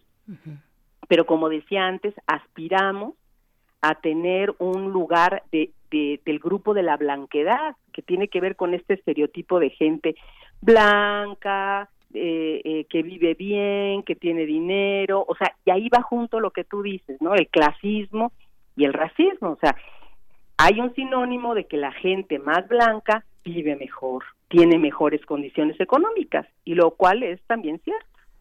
Entonces, eh, eso es lo que hay que combatir y eso es lo que hay que eh, explicitar y denunciar. Por supuesto. Bueno, le preguntaba nada más por último, ¿quiénes están en estos textos? ¿Cómo podemos acercarnos a esta publicación? Mira, eh, está, está compuesto este libro por 12 artículos. Yo me siento muy afortunada porque participaron en él gentes muy, muy eh, inteligentes, muy conocedoras de este tema.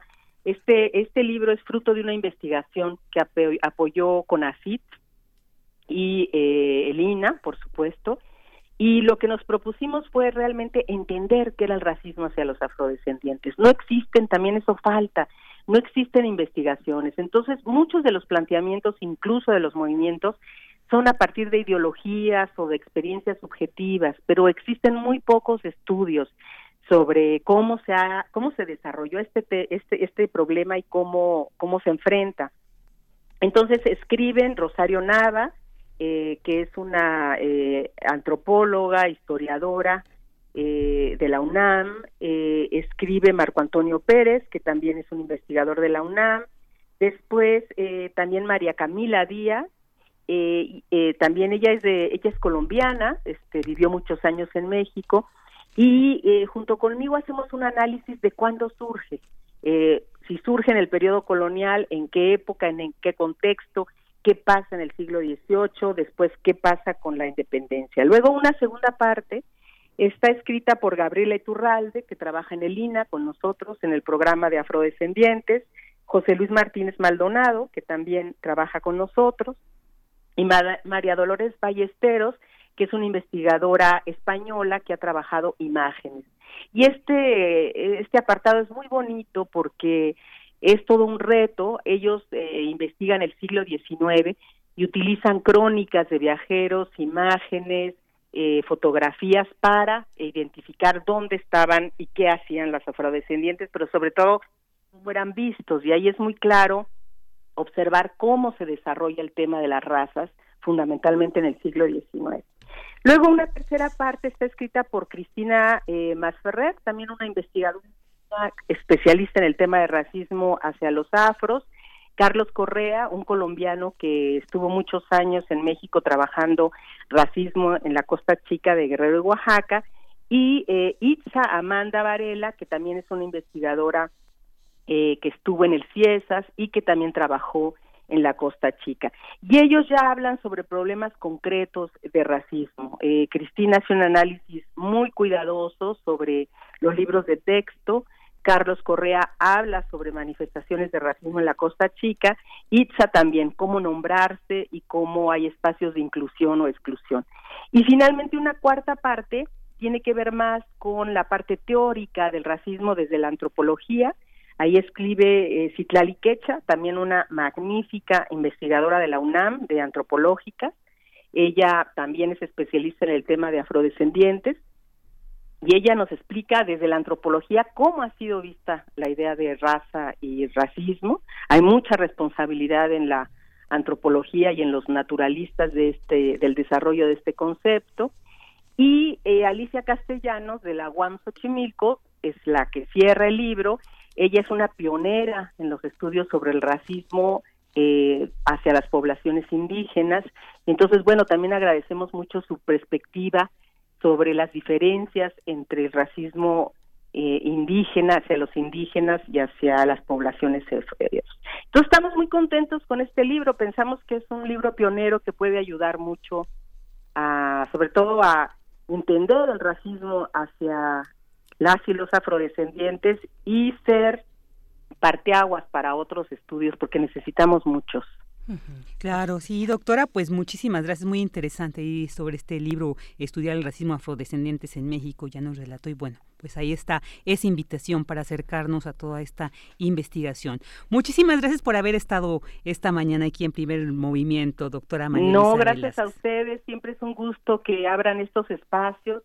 Eh, lo aprecio mucho y le agradezco mucho a, a ustedes y a su audiencia eh, este este momento de platicar sobre este tema. Por supuesto, y esperamos que se- seguir ahí contando con su con su Claro participación y con todo este con gran conocimiento. Muchas gracias, doctora. Muy Un buen día. abrazo, que estén bien. Igualmente. Hasta luego. La doctora María Elisa Velázquez Gutiérrez, investigadora del INA y responsable del Programa Nacional de Investigación Afrodescendiente y Diversidad Cultural y coordinadora del libro Estudiar el Racismo Afrodescendientes en México. Nos vamos con música, Bere. Nos vamos a ir con música. Nada más por acá le mandaban precisamente en redes sociales. Refrancito le manda un saludo a la doctora Elisa Velázquez, ya se nos fue. Pero le manda un saludo, seguramente ahí lo podrá revisar en, redes sociales. Pues bueno, vamos a ir con música. Solo, mm, sí, no dejaremos este, este tema porque hay discusiones muy interesantes que se están planteando desde las personas eh, que se auto adscriben como afro-mexicanas o de origen africano, no solamente en México, sino hay una eh, articulación muy, muy interesante en lo que tiene que ver con nuestro país, pero también con el Caribe y con las Antillas. En fin, eh, es una discusión viva que no hay que perder de vista, porque hay reflexiones que, que a veces nos pasan desapercibidas y que se empiezan a presentar ahí de una manera muy interesante. Pues bueno, nos vamos a ir con música. Esto está a cargo de Moni Chicha. La canción que vamos a escuchar se titula Hecho en México.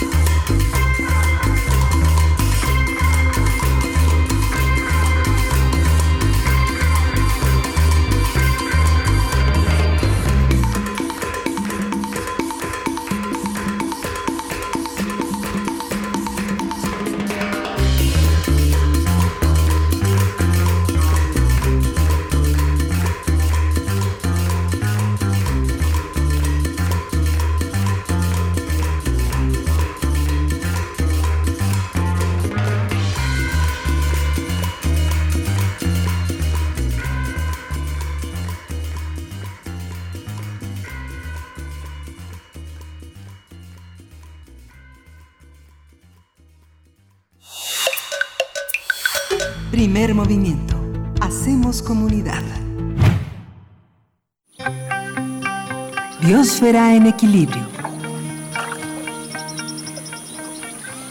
Restaurar los ecosistemas no es lo mismo que reforestar, es el tema de esta mañana en Biosfera en Equilibrio y ya nos acompaña la doctora Clementina Equigua, como cada lunes. Ella es bióloga, ella eh, está a cargo de la revista OICOS del Instituto de Ecología de la UNAM y bueno, nos acompaña cada, cada lunes para abrir estos temas con ustedes. Doctora Clementina, gracias por estar una vez más.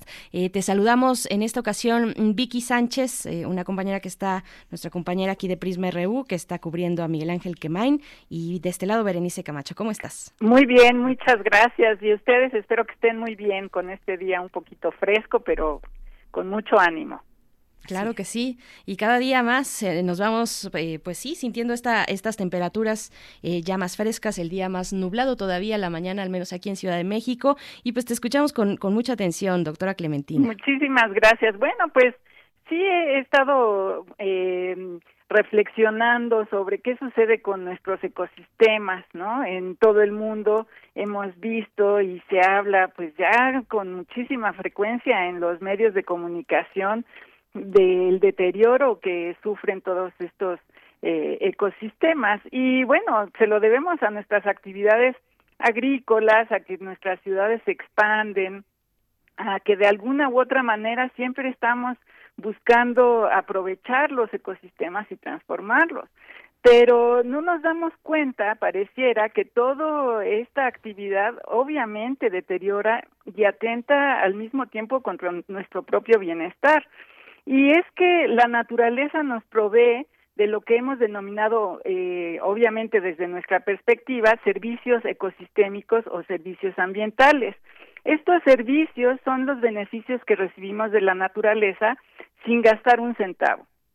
Un servicio clave, por ejemplo, es eh, en la Ciudad de México es el agua y en cualquier eh, eh, lugar donde estemos nosotros. Y, eh, por ejemplo, en la Ciudad de México, de acuerdo con un análisis de disponibilidad de agua de 2015, cerca del 70% del agua que se utiliza para abastecer a, a los habitantes de la Ciudad de México, del Valle de México, depende de la extracción del agua subterránea de los acuíferos que están en, en toda la región. El agua llega a los acuíferos por medio de la lluvia que cae en las sierras circundantes y luego se infiltra al subsuelo. Eh, toda esta región en donde se infiltra el agua es suelo de conservación. Parece obvio, pues sí, vemos llover hacia las, las montañas, eh, pero no hacemos como mucho análisis de qué sucede. Pensemos en los servicios y beneficios que nos da toda esta área eh, y cuál es el, el impacto. Y bueno, yo veo que, por ejemplo, se extrae tierra para las macetas, roca y arena para la construcción o agua de los manantiales directamente para abastecer las zonas eh, que no la tienen, como en Santa Fe. Además, el suelo de conservación es invadido frecuentemente para construir más casas. Y estas prácticas han mantenido una creciente área metropolitana de más de 20 habi- eh, millones de habitantes por muchísimos años. Los biólogos y los naturalistas y los ecólogos han visto el efecto que tiene la expansión de nuestras actividades sobre los entornos naturales y han propuesto alternativas para tratar de revertir el sueño, el dueño, eh, el daño, perdón, o para detenerlo de alguna manera. Y en México, pues recordemos, vale la pena pensar en él, en Miguel Ángel de Quevedo, quien impulsó la iniciativa de mantener lo que llamó anillos verdes rodeando las ciudades como la nuestra. La idea de Quevedo era mantener el servicio ecosistémico de abasto de agua de zonas urbanas. El mismo Quevedo fomentó la reforestación de áreas naturales utilizando eucaliptos, que son árboles originarios de Australia y que ahora se sabe no son adecuados para nuestros ecosistemas. Eh, más o menos en la misma época, Aldo Leopold, un estadounidense naturalista y promotor de la conservación de la biodiversidad, en lugar de impulsar la reforestación, promovió la idea de restaurar los ecosistemas. Restaurar un ecosistema implica regresar a un estado tan próximo a sus condiciones naturales como sea posible. Eh, la restauración ecológica ya es un área de la ciencia muy cercana a la biología de la conservación, que de acuerdo con la Sociedad de Biología de la Conservación, por medio de la intervención humana se busca restaurar a los ecosistemas que han sido degradados debido a cambios en su función y en las especies que los componen que los componen. Uno de los grandes retos es restaurar algunos de los servicios ecosistémicos que se han perdido. Por ejemplo, volviendo al caso del Valle de México, a que eh, se, se promueva la recarga de los acuíferos y que sea equivalente al volumen de agua que se extrae para abastecer a nuestra metrópolis. Hay muchos ejemplos de restauración. Uno reciente y muy bonito eh, está ocurriendo en Hong Kong. La, eh, arquitectos y biólogos marinos de, de la Universidad de Hong Kong han estado trabajando en un arrecife que está hacia eh, la costa de la ciudad de Hong Kong, que fue dañado eh, pues por diversas razones, erosión biológica, blanqueamiento y por mortalidad masiva. Es un área de aproximadamente dos kilómetros cuadrados. Y este equipo de arquitectos y biólogos desarrolló un método que consiste en imprimir en 3D mosaicos de terracota para utilizarlos como arrecifes artificiales y ahí la idea es que se adhieran los corales. Los eh, corales tienen un, los mosaicos tienen un diseño inspirado en formas propias de los corales y esperan que poquito a poco se vayan adheriendo ahí los nuevos animales y en menos tiempo de lo que sería la restauración o la regeneración natural ya tengan sus arrecifes. Pero ¿qué, se, ¿qué sucede si se quiere restaurar otros ecosistemas?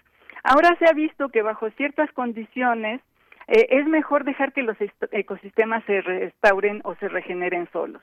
Durante décadas se han llevado a cabo muchas campañas de reforestación que es bien sabido fracasan porque los arbolitos no logran crecer y, llega la, a, y, y llegar a la etapa adulta o porque a veces impulsan la siembra de árboles en ecosistemas, por ejemplo, en pastizales, que de manera natural no los tienen. Entonces los árboles pues nunca van a prosperar bien. Eh, y es una lástima invertir estas grandes sumas de dinero en estos proyectos que pues de antemano van a fracasar porque utilizan los organismos equivocados y que además provocan daños graves al ecosistema. Entonces, restaurar los ecosistemas es una de las mejores maneras de mitigar o contrarrestar las emisiones de carbono por nuestras actividades. Eh, los ecosistemas, recordemos, son la salvaguarda de nuestro futuro por todos los servicios que nos, da- nos dan, tangibles e intangibles.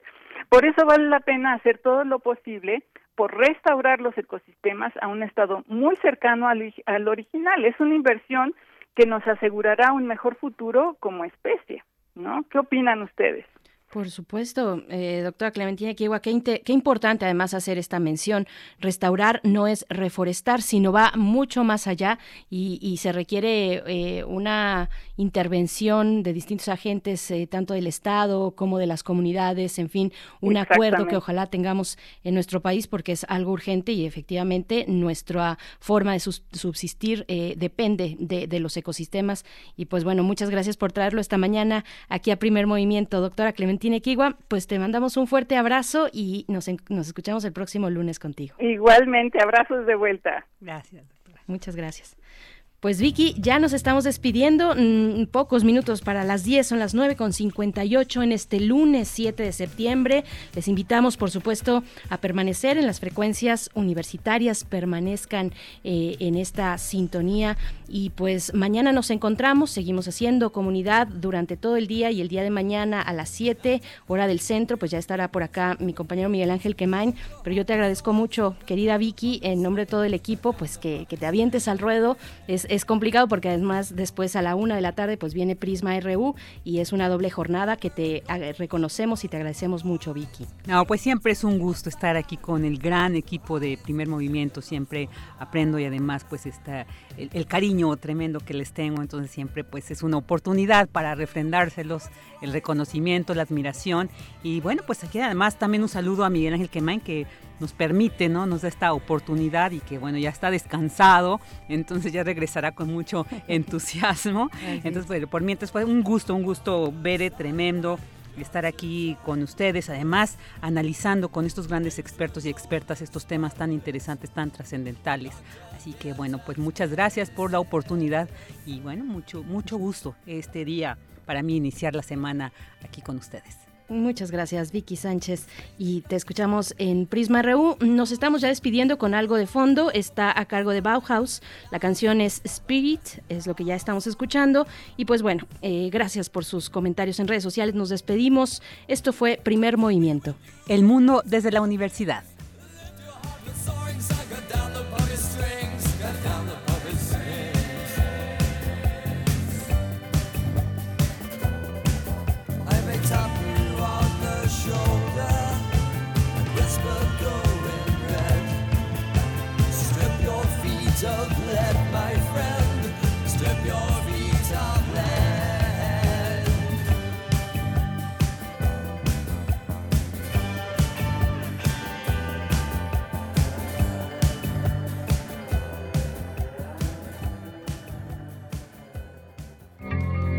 Radio UNAM presentó Primer Movimiento. El mundo desde la universidad. Con Berenice Camacho y Miguel Ángel Quemain en la conducción. Frida Saldívar y Uriel Gámez, producción. Antonio Quijano y Patricia Zavala, noticias. Miriam Trejo y Rodrigo Mota, coordinadores de invitados. Tamara Quirós, redes sociales. Arturo González y Socorro Montes, operación técnica.